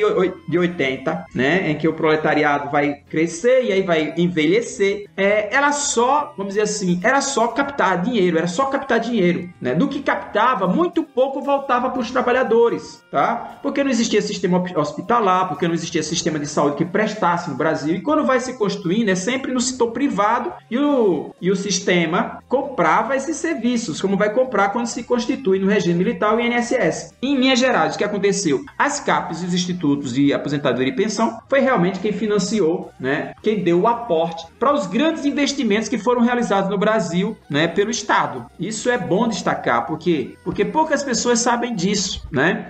E pegou esse dinheiro com a ideia de que ia pagar depois, certo? Pegou na forma de empréstimos e nunca foi pago. Foram bilhões e bilhões e bilhões de, de dinheiro, de capitais que foram, é, que serviram inclusive para financiar as ações do próprio Banco do Brasil, as ações de recapitalização do Banco do Brasil, financiamento inclusive do setor privado, especialmente do setor, né, do, do setor agrícola, agroexportador. Né? Então não serviu apenas para as grandes grandes obras que o Estado fez, mas se viu também para, vamos dizer assim, a reciclagem né, e o funcionamento e dinamização do sistema financeiro através do Banco do Brasil. Isso na década de 40, na década de 50, né, até a década de 60, quando finalmente vão construir com o regime militar o Banco Central. Né, e o Banco do Brasil realizava as funções de Banco Central até a década de 60. Então, o processo de industrialização no Brasil, voltando, vai se constituir essas grandes, corpo, essas grandes empresas, né, a partir de muita luta, de muitos embates, né, vai se forjar então empresas como a Petrobras e a Companhia Vale do Rio Doce, essas grandes empresas, mas é interessante quando a gente analisa a fundo isso, que essas empresas tinham esse caráter e foram acusados depois, né, de ter o monopólio da, da exploração do petróleo no Brasil, exatamente no período dos monopólios. Essas empresas, elas não poderiam ser bem-sucedidas nesse período histórico se elas não tivessem exatamente esse caráter. Porque tinham que ter esse caráter, ser bem sucedido. Isso foi realizado pela mediação do Estado. Foi realizado pela mediação do Estado porque empresas, porque empresas nacionais e porque a burguesia nacional não tinha o volume de capital suficiente para fazer esses grandes investimentos. Só o Estado pode fazê-lo. E pode fazê-lo através de quê? Através dos recursos, né, expropriados dos trabalhadores mediante, mediante impostos e mediante a previdência social, que serviu como grande carro-chefe nessas grandes construções, nessas grandes, é, nesse, grande, nesse processo de desenvolvimento industrial. E a burguesia, é, se fala muito que foi a burguesia é, cafeeira que financiou o processo de industrialização, havendo deslocamento da produção é, agrícola, do capital que estava estagnado da produção, na produção do café para a produção industrial. Uma parte é verdade isso, mas outra não. Se deslocou no interior da própria produção agrícola, muito mais do que para a produção industrial, tá? Então, grande parte da produção industrial foi desenvolvida com capital que emergiu dos próprios trabalhadores, através de mecanismos que foram criados pelo Estado e repassado para a burguesia, tá? Por sua vez, o processo de industrialização era necessário, é, era necessário, né? Foi necessário. O Estado teve que exercer um papel muito importante e nesse processo serviu para quê também? Serviu para dinamizar a economia nacional, na medida em que, da década de 30 para cá, teve que se ampliar o mercado interno. E nesse processo de ampliação do mercado interno, a indústria automobilística vai realizar aquilo que a, a, a, a, a rede ferroviária não, faz, não conseguiu fazer, né? Porque ela estava muito mais ligando é, determinados pontos produtivos do Brasil a, ao litoral. Tá? Com esse, esse novo ciclo, era necessário levar a produção industrial tá? É, seja ela uma produção de base nacional, seja ela estrangeira, né? Porque ela continua existindo, vai ser menor, mas vai continuar existindo. E depois da década de 50, né? Na era com o suicídio do Getúlio e a ascendência do Juscelino Kubitschek, né? A entrada poderosa das transnacionais, né? Que levam o golpe de 64, né? Na medida que se falou em controle de evasão de riqueza, né? O, é, da tentar se controlar, né? Os recursos, as riquezas que era produzido no Brasil por essas transnacionais, né? É esse esse processo vai ser, vamos dizer assim, expressivo, né? Esse, essa, essa, essa, essa questão, né? Então, nós vamos ter da década, nesse período, então, a necessidade de constituição, de ampliação do mercado interno. Então, até 1930, nós tínhamos um mercado interno muito frágil ou muito limitado. Da década de 30 para cá, com a crise internacional, era necessário buscar respostas alternativas à crise. Então, é, a ampliação do mercado interno vai ser um dos elementos importantes né, para superar a crise de 29, que foi posta por 29, a ampliação do mercado interno. Tá? É, e o deslocamento dessa produção, que era uma produção essencialmente agrícola voltada para fora, para uma produção que agora viesse para dentro, muito mais para dentro. Tá? Então, nesse processo, nós vamos ter uma produção para dentro que visa atender necessidades internas. E é isso que vai acontecer na medida que da década de 30 para cá, nós vamos ter uma expansão do tecido urbano, do espaço urbano. Vai ampliar-se cada vez mais o espaço urbano, a ponto de na década de 70 nós temos, né, finalmente, uma, uma população urbana maior né, que supera a, a população rural. Só na década de 70 nós temos isso. E só na década de 70 nós vamos ter também uma produção industrial que é praticamente né, igual, né, que tem o mesmo nível de produtividade da produção agrícola. O Brasil continuou sendo agrícola, né? a produção agrícola continuou sendo hegemônica, né? E essa produção agrícola ela permaneceu sendo, do ponto de vista das relações capital-trabalho, ela permaneceu sendo intocável. O Estado Novo não mexeu nisso, Getúlio Vargas não mexeu nisso, Juscelino Kubitschek não mexeu nisso, e o, Juse, e o JK, quando falou em mexer né, em alguma coisa com as reformas de base, né, ele foi então é, alijado do poder com o golpe de 64. Então, falar né, da, da, da industrialização do Brasil é falar de um processo muito distinto, como disse o Irã, Ian, né, muito distinto é, do desenvolvimento industrial que aconteceu é, na Inglaterra e também do que aconteceu é, na, nos Estados Unidos. Por quê? Porque aqui realmente nós não tivemos uma revolução burguesa no sentido clássico, não houve revolução burguesa. Né? A burguesia, em nenhum momento, vamos dizer assim, frações da burguesia foi tirada do poder por uma ação, vamos dizer assim, revolucionária. Não houve, né? Não houve revolução, né? É, o Estado Novo emerge de um golpe, né, dado por Getúlio Vargas em, em, em 30, a serviço de uma burguesia que não é mais essa burguesia cafeeira, mas que ao mesmo tempo alimenta essa burguesia cafeeira. Ele teve muitos assessores, ministros, né, que vinham da, que vieram da indústria, no caso do Simons, né, é, de vários outros, né, que não vinham da indústria. Aliás, não vinha da, não vinha da, da produção cafeeira, mas ao mesmo tempo, né, ela continuava, né? Quer dizer, ele, ele vai diversificar. Aí começa isso que o Gabriel colocou, a questão nacional, né, de uma burguesia que não seja só a burguesia, é, a burguesia paulista, a burguesia cafeeira, ou aquela correlação, né, São Paulo e Minas. Mas agora o nacional aparece. E aí aparece, né, vamos dizer assim, a ideia, né, da criação, né, do o Banco do Nordeste, né, a questão da Sudene, mas tudo isso não passa, né, não passam de cortina de fumaça. Porque, na verdade, né, nós vamos ter, então, esse desenvolvimento que eu estava falando no começo, desigual, desigual e combinado, também no Brasil, né, em que o Nordeste brasileiro, por exemplo, vai se configurar, vai se constituir ao longo do século XX como uma espécie, assim, é, de guardião do Exército Industrial de Reserva né, para essa produção industrial no Sudeste, né, em que nós vamos oferecer força de trabalho né, realmente é, de valor é, reduziu, reduziu, bastante reduzido, né? É isso. Então, professor, acho que a gente poderia falar sobre uma última questão que é justamente esse lugar do Brasil, esse lugar falando assim, quase que ironicamente, esse lugar privilegiado que o Brasil tem, no, tanto no seu continente, mas no contexto mundial em geral, de ser esse grande produtor de exército industrial de reserva e o papel que esse exército industrial de reserva ele tem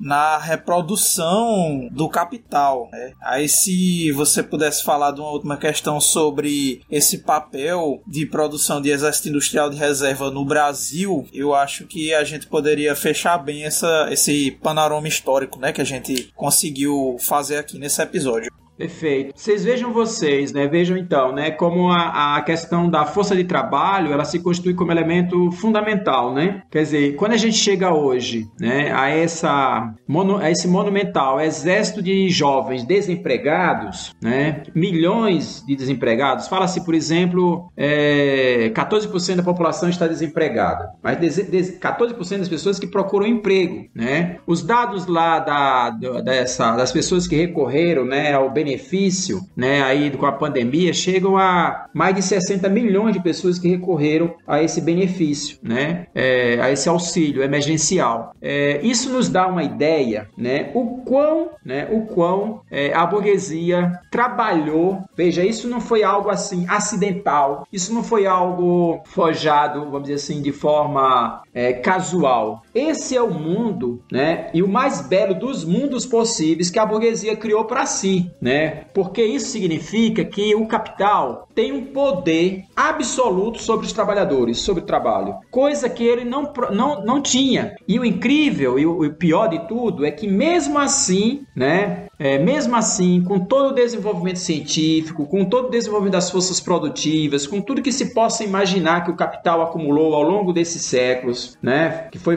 foram forjados, né, de riquezas expoliadas, de riquezas expropriadas, de riqueza diretamente resultante da exploração do trabalho, a produção de mais-valia, acumulação de mais-valia, expansão de mais-valia. O capital vive uma crise profunda, no sentido, uma crise de acumulação e expansão, a despeito de tudo isso que a burguesia criou. Esse exército monumental de reserva, que a gente pode dizer assim, né, quase 50% da população ativa né, está desempregada, e dos 40 e tantos milhões de trabalhadores, né, é, uma parte expressiva, eu não estou com os dados aqui, mas expressiva de trabalhadores entraram na informalidade, né? entraram na terceirização, fala até em quarteirização, na precarização, na, no trabalho flexível, é, é algo que foi criado pela burguesia para atender exclusivamente os interesses do capital e não o interesse da humanidade, o interesse dos trabalhadores. Isso que é, é algo que precisa ser dito. Né? Então a gente tem no Brasil o capital se forja, primeiro, com a necessidade de ter um exército industrial de reserva e não tinha, e por isso o capital mercantil ele teve que fazer uso do trabalho escravo, porque não tinha um exército industrial de reserva. Ele teve que forjar esse exército industrial de reserva. Para isso foi buscar os imigrantes, né, os imigrantes é, europeus, depois foi buscar os imigrantes é, asiáticos para forjar esse exército industrial de reserva. Depois foi preciso ainda, não bastou isso, foi preciso, né, no período da, da, da iniciado com a Primeira Guerra Mundial, ele vai deslocar uma grande, uma população, um contingente enorme da população, né, com as desigualdades regionais que ele vai criar no Brasil, vai deslocar uma população enorme enorme do Nordeste, principalmente do Nordeste, para outras regiões. Então, o Nordeste passa a ser assim é, o lugar é, por excelência da constituição desse exército industrial de reserva, que antes, vamos dizer assim, ia buscar na África, depois foi buscar na Itália, agora vem buscar no Nordeste. Então, quando no Nordeste a gente diz, ah, não tem empresa, não tem fábricas, e quando tem agora, dentro desse novo modelo, dessas empresas e fábricas que são construídas como estabeleceram é, na que estabelece estabelece na Bahia, né? como estabelecem é, na região de Sobral, é, no Ceará, como estabelece na região de Turitama, Caruaru, né? É, Santa Cruz Capibaribe, né? em Pernambuco, são exatamente na base da produção por pé, como se fosse produção por peças, né? de um trabalhador que trabalha é, noite a dia e envolve toda a sua família para receber migalhas, para viver na mais completa miséria. É o que a gente observa, por exemplo, quando vai numa cidade como Turitama, né? onde está a riqueza que é produzida naquela cidade, né? Quer dizer, riqueza que é produzida ali, que é deslocada, né, para outros centros, para outros lugares, porque essa é a base do capital financeiro dessa, desse período histórico chamado, do ponto de vista político, né, a era do império ou a era do imperialismo, né, do capital na fase imperialista, que é, né, a, o deslocamento não só de valor de uma região, né, e o Brasil como esse espaço de produção de valor, né, que é deslocada para outra outra região, especialmente, né, para Europa e para os Estados Unidos e agora para a China também, para a Ásia. Mas muito mais do que isso, porque essa essência do sistema do capital não é só produção de valor, é produção de mais valor. É isso que faz, como diz Marx, o capitalista abrir uma fábrica de salsicha ou uma fábrica de ensinar. Para ele tanto faz, né? Se é uma produção, é, se é uma produção de calçados ou se é uma produção, né? Agora vamos dizer assim, é produção é, de soja, né? Ou é produção de gado com financiamento do BNDES com taxas de juros que fazem com que o cara possa investir no setor aí criando gado com taxa de juro ao ano de 1%, né, porque ele tem exatamente as, a propriedade privada, né, ele tem a propriedade privada dos meios de produção e tem as condições fundamentais para pegar empréstimo, comprar empréstimo do próprio Estado, né, a taxas reduzíssimas, sabendo que vai oferir lucros exorbitantes. Só nesse setor, usando agora um exemplo, né, falando de quem está no setor, que fala o tempo todo disso, né, a riqueza que está emanando desse setor a partir de empréstimos contraídos do próprio, do próprio Estado, que diferentemente dos empréstimos que fazem os trabalhadores, né, no cartão de crédito, a taxa de juros ao mês é 14% e 400% ao ano, né, dos empréstimos que é feito pelo Banco Brasil aos trabalhadores, que vai na mesma, vai na mesma linha, né, ou então dos consignados, que é na média de, sei lá, né, de 1, 2% ao, de 1,2% a 2% ao mês, né, ao final, né, vamos dizer assim, é, de um ano dá 50% a 100% de juros, é, um capitalista pega a taxa de juros de 1% e se falir, se tiver qualquer problema, se tiver um decreto de calamidade pública, qualquer coisa, não paga nada, absolutamente nada, né? Vai ainda receber, né, para ajuda para enfrentar, né, assim, a crise, particularmente nesse, nesse período de pandemia, porque eles são os que mais recebem é, auxílio, né? E são aqueles que mais também invadem terra, né? E, expor, e se apropriam de terras públicas e devolutas na história do Brasil, né? Os saques e as pilhagens continuam. Então, esse, esse, é, essa economia é uma economia, né? É uma economia que continua ela. Nós vivemos um processo de colonização, né? E do final do século XIX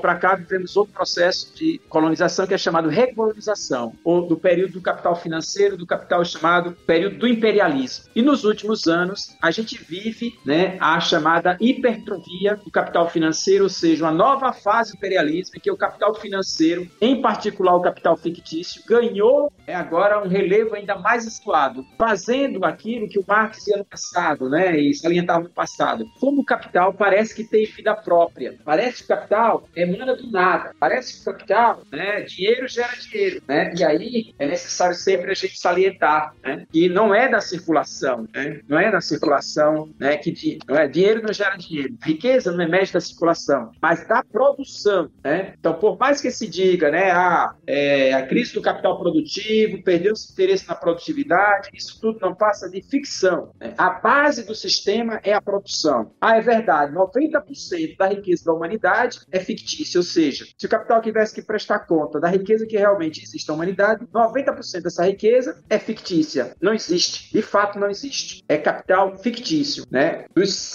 800 trilhões que circulam, apenas 80 trilhões tem realmente substância, tem realmente relação com a realidade. Os 720 trilhões não têm nenhuma articulação com o mundo real. E chega uma hora que esse capital tem que prestar contas. Vai chegar uma hora que ele vai ter que prestar contas, né? Como é, o cristianismo fala, né? Tem uma hora que o cristão vai ter que prestar conta com a sua alma com o seu bom Deus, né? Vai ter que prestar contas. Chega uma hora que vai ter que prestar contas. Em 29, em, em 29 aquela crise. Com a hipertrofia do capital financeiro, o capital não parou de ter crise. Uma sucessão de crises. E 2008 mostrou muito bem a crise. E a pandemia agora mostra muito bem a crise. E nessa crise, em todas elas, né, o capital tende a cada vez mais é, a jogar essa crise dos servidores. Para isso, intensifica os processos de exploração da classe trabalhadora, é a que a gente tem atualização, lei de atualização, lei de terceirização, quartelização e tudo mais, e ampliação desse exército industrial de reserva, que cresceu ainda mais no contexto aqui. Né? Então, como diz o Mesel, se tem uma coisa que cresce, seja nas economias adiantadas, seja nas economias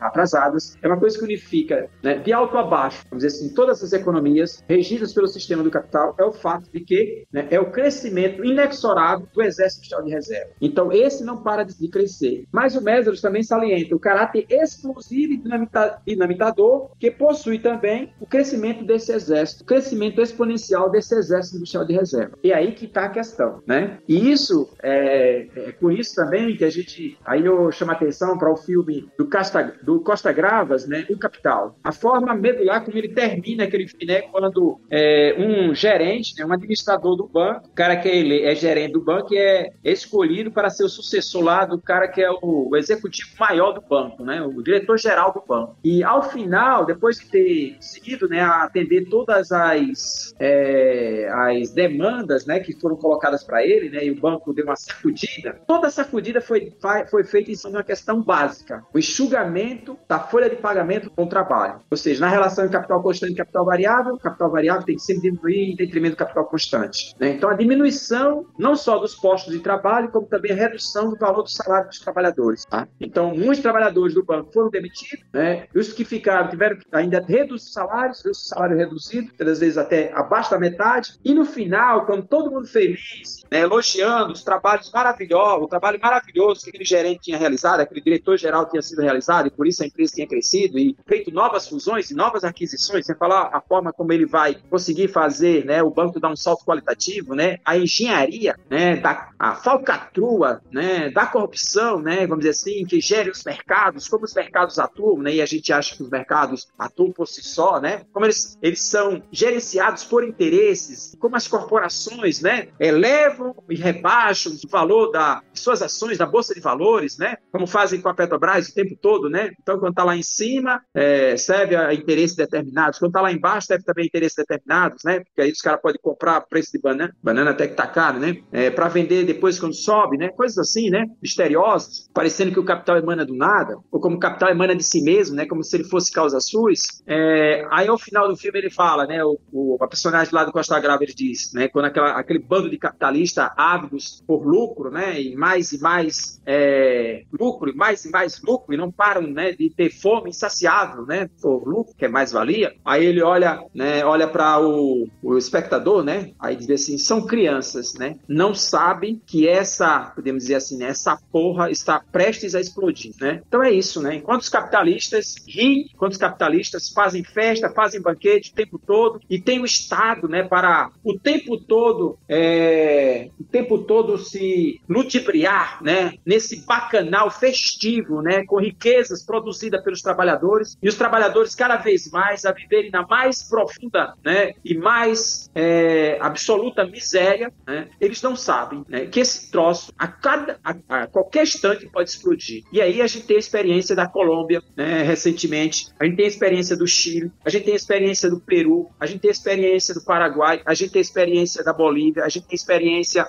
é, na Argentina, a gente tem experiência no Brasil, a gente tem experiência em tudo que é lugar, tá? Mas só falando de quem está perto de nós, né? Que esse negócio está prestes a explodir, tá? E o papel que o Brasil ocupa, né? Aí vem a questão da articulação do mercado internacional, é elementar, né? Hoje na produção de agro, do agro, é, da produção de produtos, né? Da, do agronegócio, né? Ou seja, destruiu, vem destruindo cada vez mais a sua, sua base industrial, cada vez mais indústrias vêm sendo fechadas e é o setor que mais, né? Tem sido duramente atacado nesse processo de expansão, né? Da produção asiática e das relações comerciais estabelecidas com a Ásia, especificamente com a China. O Brasil tem um papel, a economia brasileira tem o papel de simplesmente destruir toda a sua produção manufatureira para se, vamos dizer assim, cada vez mais se especializar na produção é, de, sei lá, 10 produtos agrícolas e comprar é, centenas ou milhares de produtos com alta tecnologia, todos eles de fora. Né? Então, aprofundar as relações de dependência. Então, se a nossa economia era uma economia que sempre se foi marcada pela relação de dependência e subordinação do capital estrangeiro, e essa economia, ao longo do século XX, especialmente da década de 50, com Juscelino Kubitschek para cá, com a lei do Sumoc de é, 113, de lá para cá, tem se intensificado como uma economia profundamente mundializada, e a gente vai ver todas as leis sendo implementadas nesse sentido, o Estado né, é, fazendo-se, fazendo sua tarefa fundamental no sentido de cada vez mais mundializar esse mercado interno que foi conquistado para o capital desde a década de 30 com o processo de industrialização. É, essa mundialização foi aprofundada com os militares, intensificada é, com a nova Constituição, com a existência dos bancos múltiplos e o processo de privatização que foi feito ao longo da década de 90 e se intensifica cada vez mais. Então, essa economia mundializada, completamente dominada pelo capital, né, intensifica os processos de exploração, fazendo crescer cada vez mais inexorável exército industrial de reserva. Por sua vez, a classe trabalhadora não está morta. Essa é a questão. A classe trabalhadora continua viva, o proletariado continua vivo, porque não tem como o capital se reproduzir, se autorreproduzir, sem intensificar a exploração dos trabalhadores. E especialmente na fase denominada destrutiva do sistema do capital. E que a gente pode dizer, como diz Mésaros, numa época, numa etapa de crise e crise estrutural do sistema do capital. Essa fase que nós vivemos do sistema do capital é uma fase destrutiva porque não destrói só forças, as forças produtivas, não destrói só a natureza, mas é um modo de produção que está assentada numa produção essencialmente destrutiva, complexo industrial militar, né? E essa seria talvez a única saída para a crise de acumulação e expansão do sistema no ciclo histórico que ele está lançado, ou seja, o capital entrou numa fase destrutiva. É, e essa destruição a gente observa em todas as partes. Não é só na destruição do que acontecendo na Amazônia, né? Apesar de todas as denúncias, né? apesar de tudo que se fala, a Amazônia sendo destruída reiteradamente e de uma forma colossal, né? A natureza sendo destruída, as, a, a força de trabalho sendo destruída, ciência e tecnologia tendo que ser destruída. Então chega um instante, né? Em que a revolução urge, a revolução e a necessidade de superar esse modo de sociabilidade, essa forma de organização da produção, torna-se uma questão fundamental, condição sine qua non para a própria existência da humanidade. É isso. Perfeito, professor. Foi muito bom a nossa conversa aqui hoje. Eu acho que a gente conseguiu fazer um panorama bem completo assim da formação econômica, social, histórica brasileira, falando aqui sobre como foi que se configurou esse modo de produção capitalista no Brasil, colocando aqui na mesa, né, os motivos pelos quais o capitalismo ele se manifesta da maneira como ele se manifesta no Brasil. Esse nosso capitalismo dependente, subdesenvolvido, passado colonial. Então, se o Ian quiser fazer alguma consideração final, pode ficar à vontade, viu? Bom, que esse episódio mostrou qual é a posição do Brasil na divisão internacional do trabalho. Esse episódio demonstrou como foi o surgimento do capitalismo brasileiro e assim como da sua própria dependência em relação aos países centrais do capitalismo. Enfim, acho que também foi um episódio interessantíssimo e que resgata até mesmo as razões das falhas de projetos que surgiram no século XX com, com a tentativa né, de superar essa debilidade do capitalismo brasileiro, é, superar sua dependência em relação aos países do centro capitalista, aos, aos países imperialistas, enfim. Hoje vemos né, que a tentativa de até mesmo esse retorno né, desses projetos que fracassaram nessa segunda metade do século XX como um, um remédio para os nossos males. Portanto, acredito que, em contraposição a esse projeto, devemos defender um projeto superior que é um projeto socialista, um projeto que supere contradições entre capital e trabalho, assim como seus predicados, como alienação, a exploração, a mais, o mais valor, próprio valor, enfim. Episódio interessantíssimo nesse sentido que eu apontei. Muito bem. A gente gostaria de agradecer o professor Arthur por ter aceitado nosso convite. Foi uma conversa muito massa que a gente teve aqui hoje. Uma verdadeira aula de história para os nossos ouvintes. Eu espero que vocês tenham gostado de mais esse episódio especial do nosso podcast. E um grande abraço, um bom momento a todos e até o próximo episódio.